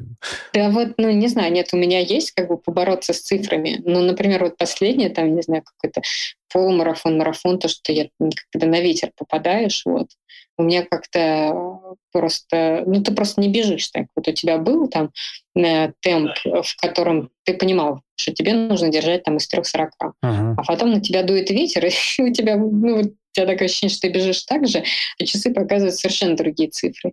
И я вот эту калибровку не успеваю сделать в голове. Uh-huh. Вот. Интересно. Ну, Сколько у тебя марафонов да, уже? Тоже в... В... Ты считала, сбилась со счета? Нет, я уже не считаю. Да. Ну, больше 20, ну, Наверное, 20 я где-то пробежала.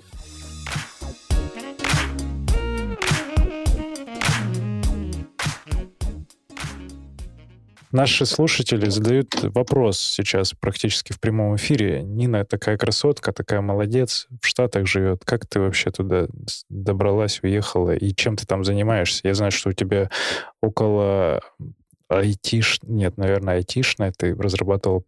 Ты программист, инженер? Как? Расскажи э, так, образование у меня... Да, образование у меня высшее математическое. Так. Математика и физика. Да. Красный диплом прикладной математики у меня. Так. Сейчас должно все как бы сложиться про цифры. Уже, уже сложило. Мне все понятно было еще с самого начала. Так. Um, да, там я заканчивала, это был МАИ, это была прикладная математика, и э, в МАИ есть после третьего курса специализация. Я выбрала кафедру э, системного программирования. Где-то лет, не знаю, с 20 я что-то программирую. Uh-huh. Ну, программирую, наверное, с 10 класса. Я помню, у нас тогда пришел новый красивый учитель информатики. Ах, эти девочки. Вот. И, Да, и я это увлеклась Паскалем. Да, это язык программирования. И я помню, мне очень понравился эффект, до сих пор помню, там можно было написать э, программу, вот код, и а, на картинке у меня получался грузовичок. Он выводил, ну, там, линиями графическими рисовал грузовик. И мне это очень нравилось, что э, ты как бы пишешь на каких-то странных символах, а в итоге получается красивая картинка. Вот так вот преобразуется такая магия. Вот. Ну и плюс это было еще чисто практически. У меня, конечно же, в юности никаких помыслов о профессиональной карьере спортсмена не было. В принципе, а было, что вот э, если ты хочешь устроиться в будущем, хорошо зарабатывать, то вот математика, программисты, они всегда будут востребованы, поэтому иди туда. Ну, я, в общем-то, последовательно э, занималась, да, ну, занималась карьерой, я, мне кажется, вот лет 30 в основном. То есть бег был просто фоном. Эм, вот.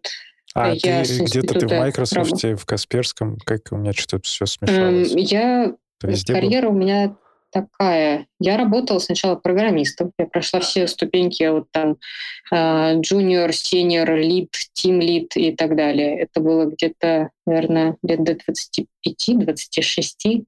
Эм, вот прям руками программировала, все время программировала в основном на продуктах Microsoft. Uh-huh. Um, потом я ушла в Microsoft. Uh-huh. Там я уже ушла не программистом, у них программисты в России не сидят, я ушла, это называлось э, технический консультант партнеров, партнер technical consultant. То есть у них есть у Microsoft э, некоторая система статусов для компаний, э, за которые они платят какие-то деньги в год, и за это они приобретают ну, вот, две основных, два основных бенефита, что у них количество лицензий на э, продукты Microsoft как-то стоимость их уменьшается, uh-huh. и у них есть доступность вот к специалистам именно внутри компании Microsoft, которые в случае проблем им могут помочь. Uh-huh. Ну, такая, ну, как бы, как в корпорации очень любят, они накладывают слой красивых слов на, э, как это, на твою должность и то, чем ты занимаешься. И я помню, что мне... Ой, это кошмар, конечно, был для меня. Там первый месяц или два месяца я вот прям чувствовала, как меня как винтик заворачивает в систему. И мне, мне кажется, я могла там ночью встать и мне э, рассказать о том, чем мы занимаемся. Тут первое, что в тебя вдалбливает, чем ты занимаешься, чем ты занимаешься. Я там обеспечиваю ценность партнерской сети. А можешь сказать, это какие года было, чтобы вот с марафонами ассоциации пройти? Ты уже из трех часов выбежал, это 2014-2015? Ну вот я в Токио как раз выбегала, да. Я, это был 14 год, я туда пришла. Ну, в Токио, Токио это был 14 год, февраль, и а, в Microsoft я пришла, по-моему, летом, это значит был июнь 2013 года, или там э, не июнь, а где-то июль-август. Я просто помню, что в Токио я приезжала, у меня был прям очень тяжелый э, период как бы как уйти в отпуск, потому что у меня мой начальник прям э, выжимал из меня какие-то обещания, что я что-то доделаю, или как у меня было там три открытых обращения, которыми такие довольно тяжелые, мы там общались с ребятами, мне нельзя было их оставить. И я помню, что после марафона, там через 2-3 дня, мы тогда еще путешествовали, э, я вот в какой-то гостинице, там еще стоял старый такой компьютер, то есть монитор такой старый, я пыталась что-то, письма какие-то отвечала. В общем, да, тогда, тогда было по полной вот это корпоративное давление. Да, это был как раз да, это был вот Токио, туда попал ага. Чикаго, Чикаго туда попал, да, Microsoft. Ну и вот КМС туда попал, 15 год. Ага. Это все был Microsoft. Так. Э, да, после Microsoft я ушла в компанию, которая не так широко известна в, в непрофессиональных кругах, она называется IPANWeb.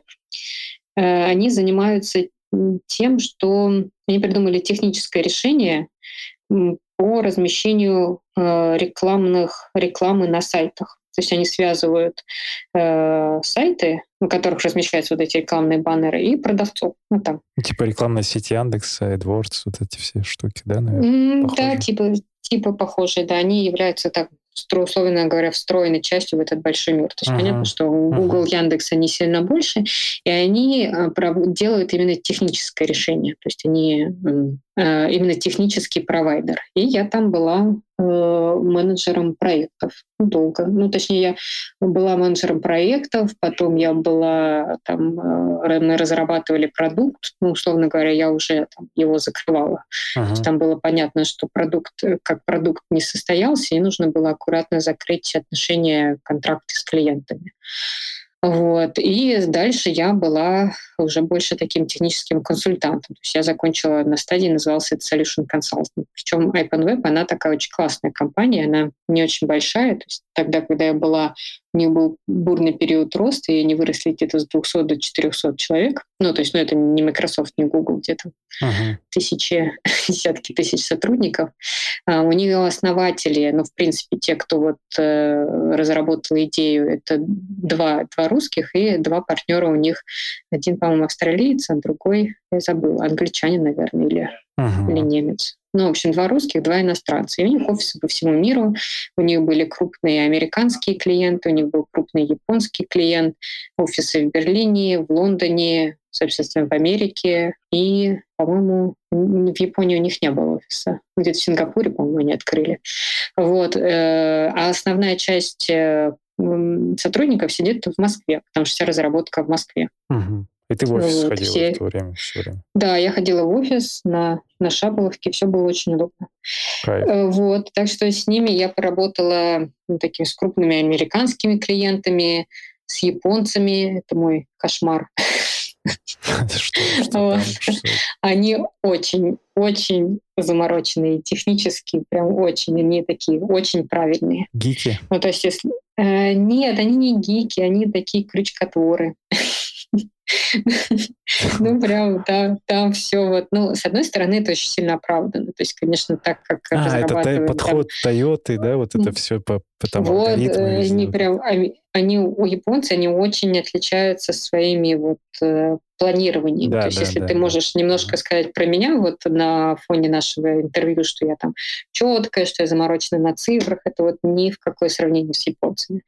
Вот. То есть у них там четкие процедуры, у них там огромные спецификации, где там до, не знаю, ты должен прописать там цвет или еще что-то такое, это обязательно согласовать. Но в целом э, это вполне как-то разумный и понятный подход.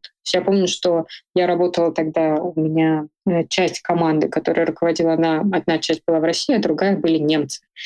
Вот. И немцы, они меня прям мучили, что им нужно было написать настолько четкую спецификацию, вплоть там, не знаю, э, ну, ну, то есть тебе понятно, что вот в случае ошибки написать такое сообщение. Они говорят, а сообщение каким цветом писать? То есть мне понятно, что красным. Им надо, чтобы это было прописано, да. Ну вот, условно говоря. Ну вот а, э, японцы, они сразу это пишут, они сразу это все понимают.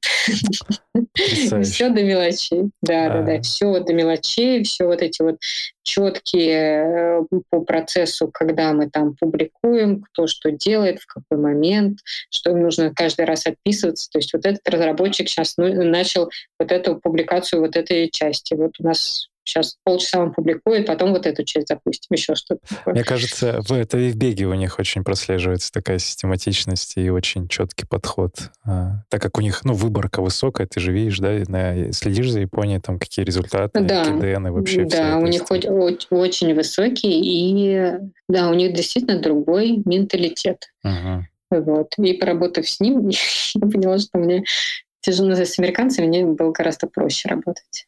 И у меня был, был период в этой работе, когда я жила в Берлине, у меня было два крупных проекта, один американский, другой японский. Это был просто кошмар по тайм-менеджменту.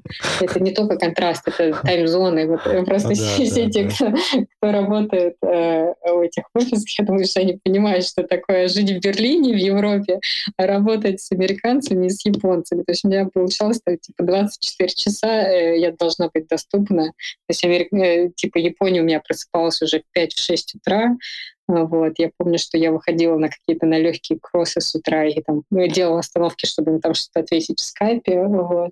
А американцами можно было до ночи там разговаривать. Так, а ну, что, до вечера. что сейчас в итоге? Ты занимаешься с мужем проектом. Я вот не очень понял, как это Да. сейчас, что это, что это за проект вообще, Эм, чего, чего вы делаете? Это стартап ну, какой-то? У мужа американская компания, да, он уже э, как это, уже не первая его компания. А муж, муж делал. русский же, нет? Муж русский, да, но в Америке он из Ростова, вот, изначально. Но он тоже уже такой давно человек мира, то есть он пожил и в э, Таиланде, и в Лондоне работал в Discovery, и в Москве в Афише. Он больше он такой не технический человек, Кру- он из маркетинга. крутая, крутая история будет, если ты скажешь, что вы где-нибудь вообще в Берлине в Тиндере познакомились.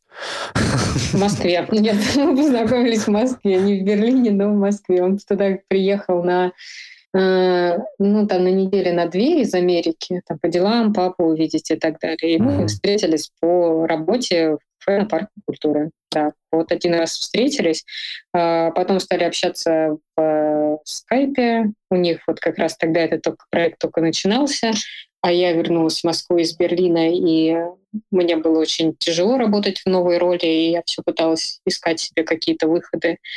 Эм, вот. И, в общем-то, А что за проект э, сейчас? потихонечку начала вести их проект. Мгм.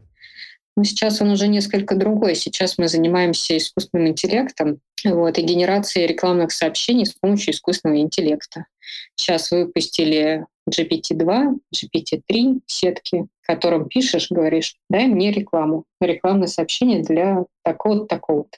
И она тебе пишет э, Самое ну, оптимальное. такие более-менее, да. более-менее, нет, там, понимаешь, сейчас оно не всегда пишет, эм, не всегда пишет адекватные, суперадекватные сообщения, но э, ш- суть в том, что ты, э, в общем, то, что мы пытаемся сделать, э, ты можешь послать в них кучу запросов, ну, то есть э, сделать эту генерацию сообщений там 10-20 раз и так далее, и из них уже выбрать более релевантные. И вот иногда у него бывают странности, но сетка учится.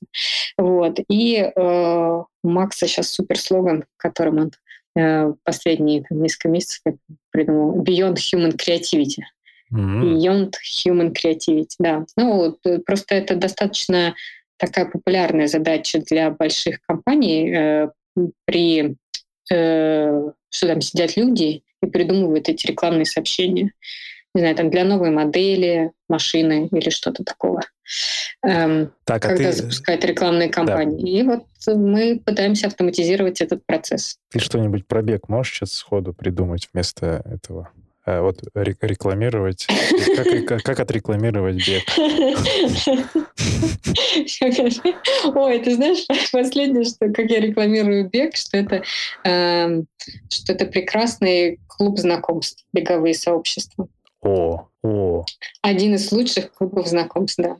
Если вы боитесь Тиндера, приходите в беговое Так, а, сообщество. значит, за пределами человеческого творчества это ваша идея, а прекрасный клуб знакомств. Да, слушай, мне нравится, мне нравится. Так, Академия марафона — это новый клуб знакомств. Пусть это будет так. Так, Нет, хорошо. на самом деле Да. очень актуальная задача. Многие об этом стесняются говорить, но да, тут в Америке как бы Не, ну вот постоянно ты услышишь, мы трендсеттерами являемся в, вообще в бег- беговой тусовке в российской, и вот в том числе благодаря подкасту многие сейчас стали использовать наши формулировки какие-то, и вот поэтому следи, скоро увидишь, что в российском беге появится вот и такая формулировка. А, Ладно. Ну, здорово, да. Слушай, э, вопрос такой. э, Макс, э, он поддерживает тебя, он разделяет глубоко в теме, он понимает, что для тебя это важно. Как вообще с поддержкой родственников? Ну, конечно, Ма- очень. Вообще прям это по полной. Я сейчас даже уже это... а, Я уже немножко привыкла. То есть я уже такая разбалованная вниманием. Он ездит со мной на все соревнования. Сейчас вот мы вместе ездили в Небраску, он меня туда возил на машине. Там туда типа 17 часов пути, ну и обратно. соответственно. Он был за рулем, потому что я, в общем-то, водить не очень люблю. Ну, Мгм. А туда долететь было как-то очень прям тяжеловато. Это такая середина Америки. Да, он очень поддерживает, очень э, сам вот начал бегать, тоже во все это увлечен, ему нравится. На самом деле здесь, в Америке, э, ну, то, что у тебя есть хобби, бег, это достаточно, это не что-то, что тебя отвлекает от работы, а что-то наоборот, что тебя характеризует положительно. Ну, то есть, например, мы когда какие-то заявки подавали в всякие акселераторы с, с нашей командой, с нашим бизнес-стартапом, они спрашивают о том, ну вот вы как команда помимо работы, что вы еще сделали вместе. И мы писали, как мы вместе ездили на марафон Сан-Франциско. У меня же даже есть фотография, где э, Максим держал финишную ленточку.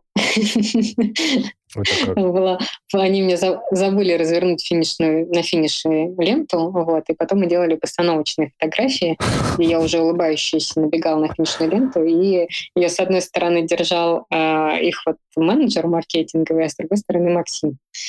Да. Угу. Так что очень помогает. Сейчас так, вот на Wings for Life мы да. э, в итоге он будет меня кормить, поддерживать. Вы делаете онлайн э, бег? Там сейчас нет же офлайн забегов Wings for Life? Ты просто побежишь Есть офлайн забег. А, нет, э, Wings for Life вообще нигде нет офлайн забега. Да, и ты побежишь просто в парке или как это будет? Да, я как в прошлом году. Мы решили ничего не, не менять, так как Просто это было... с приложением побежишь.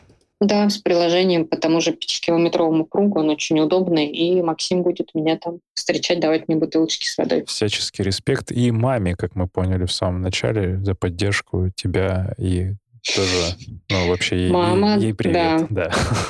Она тоже бегает. Она тоже бегает. бегает. Ничего Конечно, до сих пор бегает, зарядку делает, вот, э, бегает на паркраны. Ну, то есть она вот меня как бег тогда привела, так еще и паркраны тоже.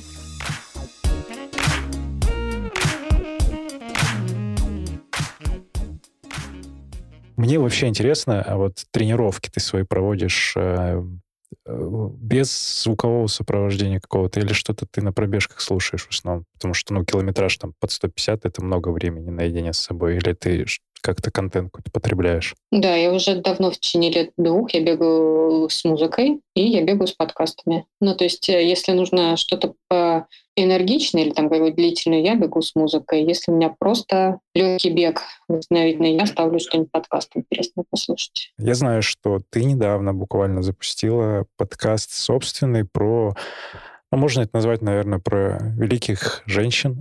Женский бег в основном это... Можно, да. Да, а, великие женщины. Вот как как это пришло? Ты подумала, что такого нет, и дай-ка я сама сделаю? Или у тебя какая-то другая миссия возникла вот с этим связана? Ну, это как и всякие идеи, которые добрались до воплощения, оно, конечно, прошло несколько стадий. То есть что-то сделать в ну, так, беговом сообществе или связанные с э, бегом у меня возникала давно идея. Точнее, как ты в Америку приезжаешь, там несколько месяцев ты осваиваешься, а потом у тебя начинает появляться идея, как что-нибудь что-то сделать. Надо что-то сделать свое.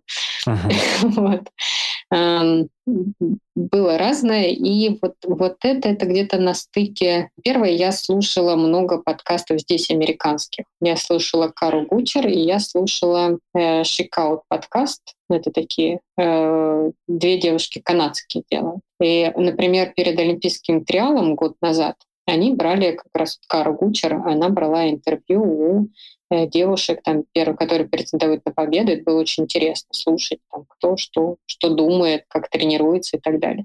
То есть вроде бы, с одной стороны, кажется, какие-то, может быть, банальные вещи они говорят, но с другой стороны, нет. Все равно, вот как час слушаешь, там достаточно много интересной информации. Э, вот. Ну и, в принципе, не знаю, как-то вот ты больше себя чувствуешь вовлеченным в это женское сообщество. Uh-huh. Потом, с другой стороны, у меня было очень много каких-то представлений о беге именно для девушек, которые, э, ну, а, они, я даже не знаю, откуда они берутся. Ну вот что там, типа, бег это для молодых, или что в 30 лет, там, до 30 лет ты еще побегаешь, а дальше все, семья и дети, у тебя карьера твоя спортивная закончена. Это именно стереотипы в обществе, да, которые именно женские Я не знаю, откуда... Да, вот я всю свою там с 20, по, да, с 23 по 30 лет я вот думала, что с бегом у меня это там история просто до какого-то определенной точки. А, ну, то есть и так как я поздно начала, мне уже ничего не светит, никакие там высокие громкие победы, ну, поэтому вот так себе бегаю и бегаю. Uh-huh. А когда слышишь реальные примеры, там, кто во сколько лет, сколько пробежал и так далее, ты понимаешь, что вот, вот то, что ты думал, оно далеко от того, как это может быть в реале. И поэтому очень важно, очень интересно слушать такие истории. Потом я, например, про спортсменов действительно думала, э, ну, что такие нагрузки или такой образ жизни мне совершенно не под силу. Что они делают что-то такое абсолютно заоблачное. Вот. А потом, когда слушаешь такие интервью, ну, как бы ты понимаешь, что там такие же люди, которые пытаются как-то сбалансировать там семью, откуда взять денег, и как при этом еще заниматься спортом. И, и при этом они ну, выступают на достаточно высоком уровне. И такие примеры, они помогают. Ну, то есть они убирают э, какой-то слой этого незнания, э, каких-то вредных мыслей, которые тебя останавливают от дальнейшего развития. И это было все на примере американских девушек. Uh-huh. И вот в какой-то момент я подумала, то есть у нас началась история со Stride'ом. Вот, мы договорились поддерживать женское сообщество, как, как можем. Stride — это магазин, магазин беговой экипировки, кроссовок, который да, в Москве мага... находится на Фрунзенской. Да, uh-huh. да. И у нас есть вот с ними женская команда. Со мной, с Катей и с Алиной. Вот. Девочки поддерживают, они делают пробежки, вот, периодически ну, выступают на соревнованиях. И а, я вот, так как я онлайн, я в какой-то момент в декабре придумала такую тему, что да, можно было бы такое делать. Ну и плюс я слушала подкасты.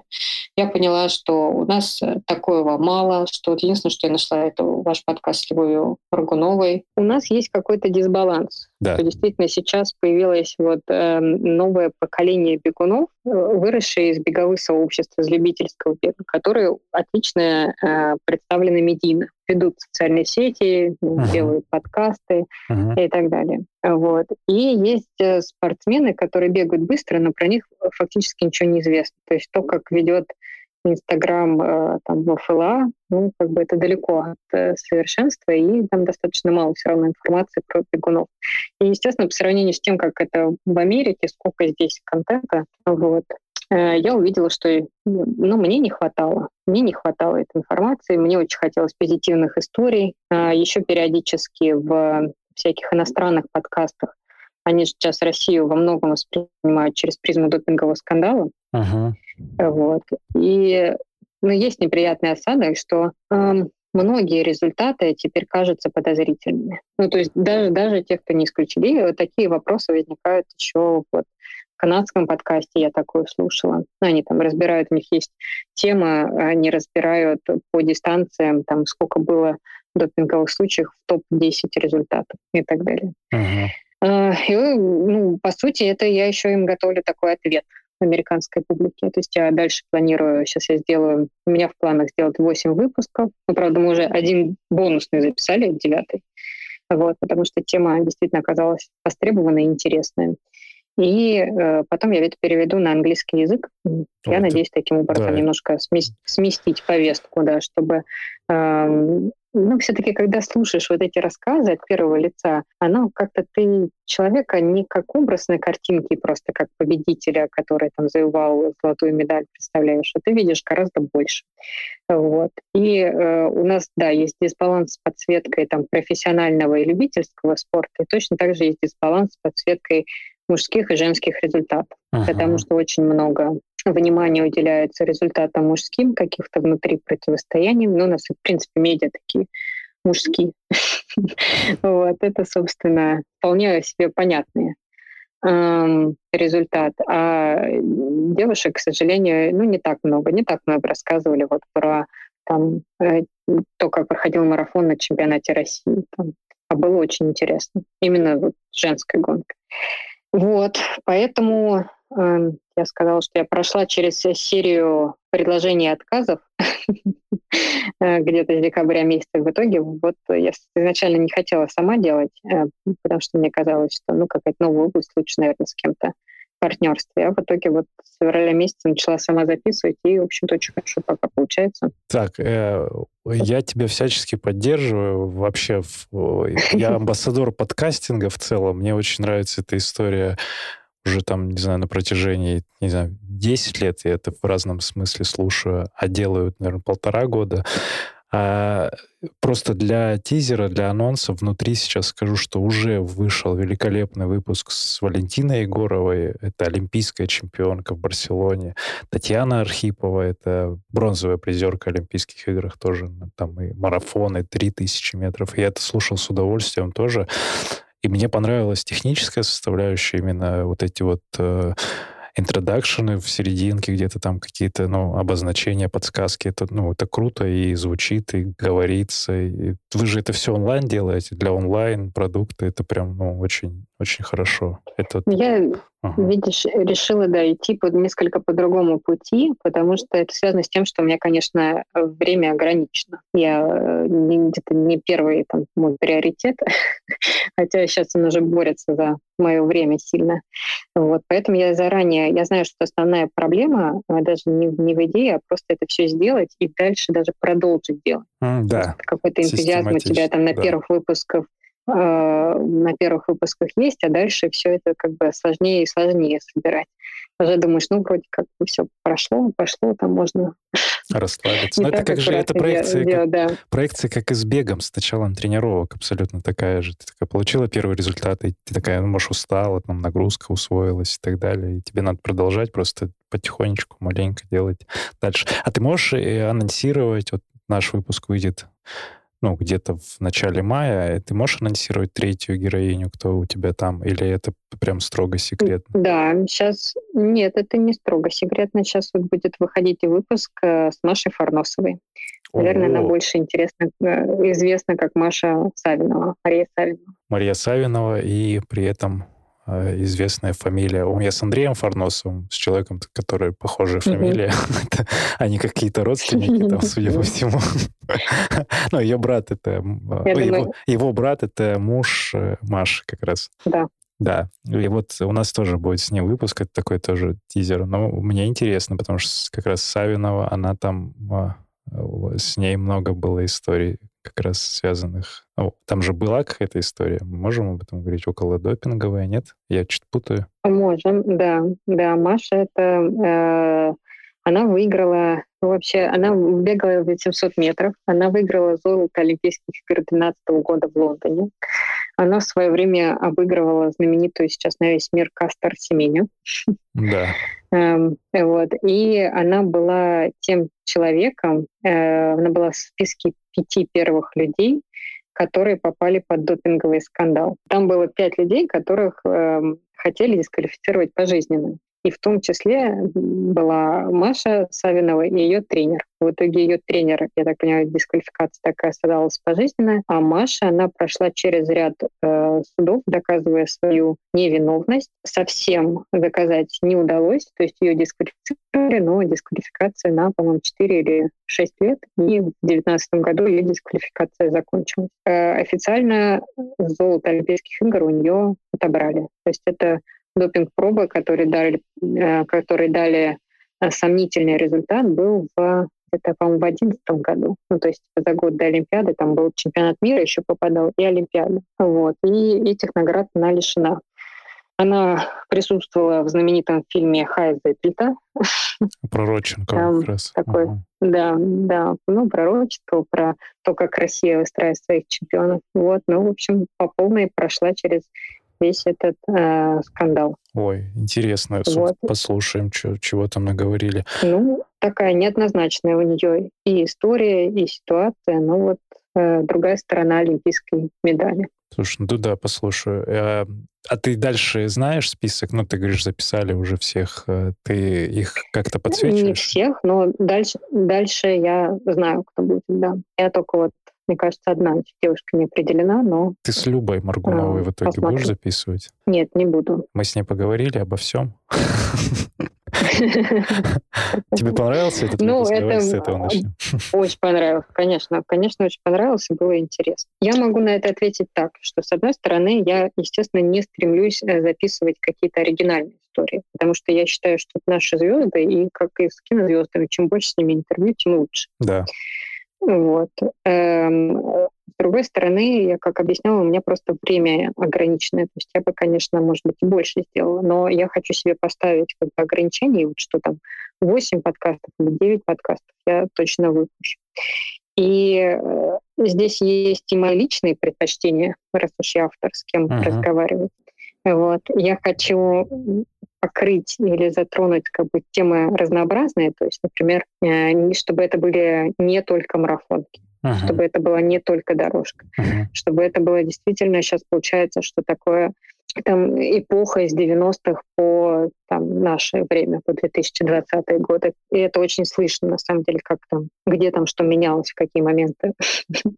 Я специально периодически задаю одни и те же вопросы. И как бы интервью, оно так очень похоже структурировано. И там слышно поэтому, что вот на один и тот же вопрос они могут дать несколько разные ответы. И я хочу подсветить людей, которые не получали много медийного внимания. Понял. Вот. Понял. Так. А, а так у меня да. список из 30, там Excel файл, с кем можно поговорить. Вот прям Супер, Нина, я тебе желаю... Девушек вот, у нас очень много. Да, я тебе желаю вот в, в подкастерском деле огромных успехов. Всячески буду поддерживать анонсы и со своей стороны я обещаю это сделать. Мы и здесь разместим ссылки. вообще, ну, мне эта история очень нравится, потому что это мне нравится история это именно из э, того, что ты сказал, в 90-х, в 2000-х мало было вот этого медийной составляющей, которая сейчас перетекает, и про тех же там, про Валентину Егорову, про Татьяну Архипову, да многие даже не слышали, а это суперзвезды, которые, ну, о которых нужно говорить и продолжать получать их опыт, например, или вообще эмоции, которые они тогда испытывали. Это круто, и я таким же образом записываю со всякими интересными, ну, назовем это взрослыми бегунами, кто, кто с нами сейчас есть. Там тот же Фарид Хайрулин, наш тренер, тот же Борис Прокопьев. Э, вот эти истории, они, ну, конечно, открывают взгляд на, на то время. И я тебе респектую абсолютно. Пусть все получается. Пусть это будет первый сезон, а дальше только больше. Вот так, позитивно тебе. Спасибо большое, да. Идеи для следующего сезона у меня тоже уже есть.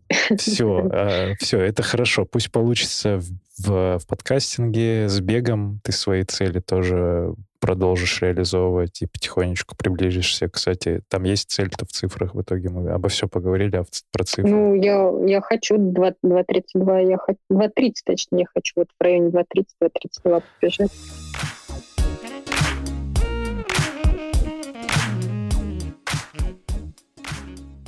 У нас есть классический вопрос. Э, я называю это непостоянная рубрика. Задай вопрос Сергею Черепанову. Э, подкастер, руководитель бегового клуба, бегун-любитель. Можешь выбрать одну из здесь или вообще в другую сторону какой-то вопрос задать, который тебя сейчас интересует? Я готовилась, я готовилась. У меня есть вопрос. Блин, удивительно. Ты первый человек, кто готовился. Давай. Мне очень интересно спросить следующее. У меня вопрос из двух частей. Э, мы с тобой общались по поводу New Balance, да. там э, год-полтора назад это был, да. Ты был человек, который, собственно, развивал эту инициативу, их инициативу в России. У меня первый вопрос, как они тебе нашли, то есть как они к тебе вышли. И вторая часть этого вопроса, вот спустя полтора-два года, с чего вы начинали, с каких идей, и во что это в итоге сейчас превратилось? О, хороший вопрос, потому что я публично, наверное, об этом нигде не говорил. А, история такая, что на самом деле мы с клубом, а, с Академией Марафона дружили с New Balance где-то с 2018 года, и New Balance, э, как многие уже знают, они представлены не напрямую брендом, как есть у других брендов, например, Adidas, Reebok или какой-то момент Puma, по-моему, были прям офисы, да, в Москве находились. New Balance, они представлены маркетинговым большим а, агентством Джамилька, и там отдельное направление, которое развивает вот магазины, маркетинг New Balance, дистрибуцию всю в России и так далее, интернет-продажи. Вот, и там были ребята, и сейчас, не знаю, команда, по-моему, обновилась, которые занимались в том числе беговыми клубами и корпоративной историей. Вот мы с ними дружили, дружили, и потихоньку капал я им э, вот с этими амбассадорами, так назовем, для понимания. На самом деле мы там их начали называть друзьями бренда, наверное, как раз с, с середины 2018 года. Где-то к середине 19 эта идея потихоньку структурировалась, и, ну, по сути, это был проект э, Э, мною, можно сказать, придуманный, в том числе с Машей Евдокименко, такая девушка, которая работала там в Рибаке в свое время. С Андреем Осташкиным он взаимодействовал тогда, когда он еще в Адидасе был. Короче, такое переплетение интересное. И вот и мы придумали вот эту концепцию, выбрали атлетов, собрали их. И э, в тот момент э, у меня было желание развивать э, как-то креативно эту историю, но мы немножко не сошлись после сбора команды, немножко в стратегии дальнейшей не сошлись. То есть нужен был человек как я понял, просто человек-исполнитель, но у меня все равно есть некоторые такая предпринимательская, идейная история внутри, так как э, вот, ну, давно я уже как наемным сотрудником, наверное, не был, и мне больше вот именно вдохновляет история создания какой-то новой, новой темы. И вот э, я закончил с ними как раз в конце, собрав команду, там Андрей Осташкин присоединился, он делал что-то, и я сейчас не могу оценить. То есть история продолжается. Они немножко сократили количество атлетов. Э, в этом году привезли карбон в Россию. И, ну, по результатам можно посмотреть, что вот Света Оплачкина, она продолжает взаимодействовать, и она в целом в New Balance в прошлом году выиграла и чемпионаты России, и там разные пробеги. Э, Саша Сторожев очень круто сейчас прогрессирует. Ну и в основном такие любители рок-н-ролльщики, немножко отличающиеся от э, большинства. То есть идея в этом была. Но сейчас к чему пришло, наверное, я пока не могу оценить, потому что я уже не погружен в эту тему. Э, вот так. Какой-то оценки, наверное, не могу дать, что стало ну, не то, что хотелось изначально. То есть э, ДНК этой идеи было немножко в другом. А что стало с этим, ну, можно посмотреть по тому, какие атлеты остались как они взаимодействуют в медийном поле. Я могу сказать, что Света Оплачкина для меня открыла э, вот эти альтернативу шиповых. О, вот это да, крутая история. очень крутые. Ты в них же гоняешь сейчас? Э, ну вот то, что я пыталась бежать трек, да, я их в итоге выбрала, и они космические. Вот от них прям ощущение, когда они приходят, не знаю, там даже круче, чем от Альфа Флай, они так еще переливаются, блестят немножко. 5280 и... модель, по-моему, называется. Я далека от точных цифр здесь. Ну, вроде, наверное, вроде да. да, потому что, да, я их видел в Нью-Йорке в 19-м и хотел привезти э, для, тоже для ребят, но вот их привезли в лимитированную серию. Это, ну, они крутые, да. И что скажу, я кайфанул от... Э, я бежал московский марафон в 20 году в тоже New Balance карбоновых, и я впервые вообще ощутил, что такое карбон. И ну, очень сильно. ну, это очень сильно отличается. Как у тебя? Ты в Nike, я знаю, бегаешь, и у тебя с карбоном тоже какая-то история. Как тебе по кайфу нравится это все? Да, конечно. Я бегаю в альфа-флаях. По большей части я пыталась найти им альтернативу, но пока так и не нашла. Вот. То есть э, то, что я пробовала, оно хуже, чем Nike. Вот. А больше всего, что мне нравится у них, что после, а, после гонок в них ноги ну, не устают фактически. То есть у тебя сохраняет свежесть и, и, и бедра, и икры. Вот. Ты так себя не разгружает, конечно. Да, это очень, очень вот, хороший как, как, как бы ты ни бежал, как бы ты ни бежал, да, вот ощущение потом после гонки легче. А так по поводу цифр, у меня было просто несколько примеров. Когда я, например, вот недавно буквально я бегала, мне нужно было три по миле, по-моему, сделать перед гонкой. Я две бежала в простых тренировочных, а следующую, последнюю я бегала в как раз в Альфа-Флай, просто перед гонкой проверить их. Uh-huh. Ну, в общем, они у меня были один в один. Все три мили я сделала 5.33 потому что я себя чувствовала не очень, потому что ноги были тяжеловатые. И вот когда организм не готов, что карбон, что не карбон. Я делала вот прям их один в один, одни и те же секунды. Но после карбона действительно э, как бы ноги чувствуют себя легче. Поэтому, с одной стороны, не помогает, с другой стороны, если не готов, ты не побежишь и в карбоне. Да, это хорошая рекомендация. Еще вот у нас финальный вопрос, обычно такой тоже немножко э, философский. А что ты можешь сама себе в начало той беговой карьеры в 12-11 год порекомендовать вот с этим опытом, который у тебя сейчас есть? Um, ну, я бы сказала, что чтобы меньше я думала о том, что это все бессмысленно и бесполезно, а продолжала бы спокойнее бегать и тренироваться. Вот. Хорошо. А э, какая рекомендация может быть от тебя а, начинающему бегуну-любителю, вот, который только-только собрался первые кроссовки купить или уже побегал в них? Ой, конечно, пробуйте, выходите на пробежки, ищите в этой истории ту линию, которая подходит и нравится именно вам. Ну, то есть это абсолютно не обязательно бег на результат. Это может быть и дружеское общение, это может быть, э, не знаю, здоровый образ жизни, путешествия, все что угодно. В этом бег очень разнообразный в этом плане. И продолжайте, просто не бросайте, если сразу не получается. Вот. Супер.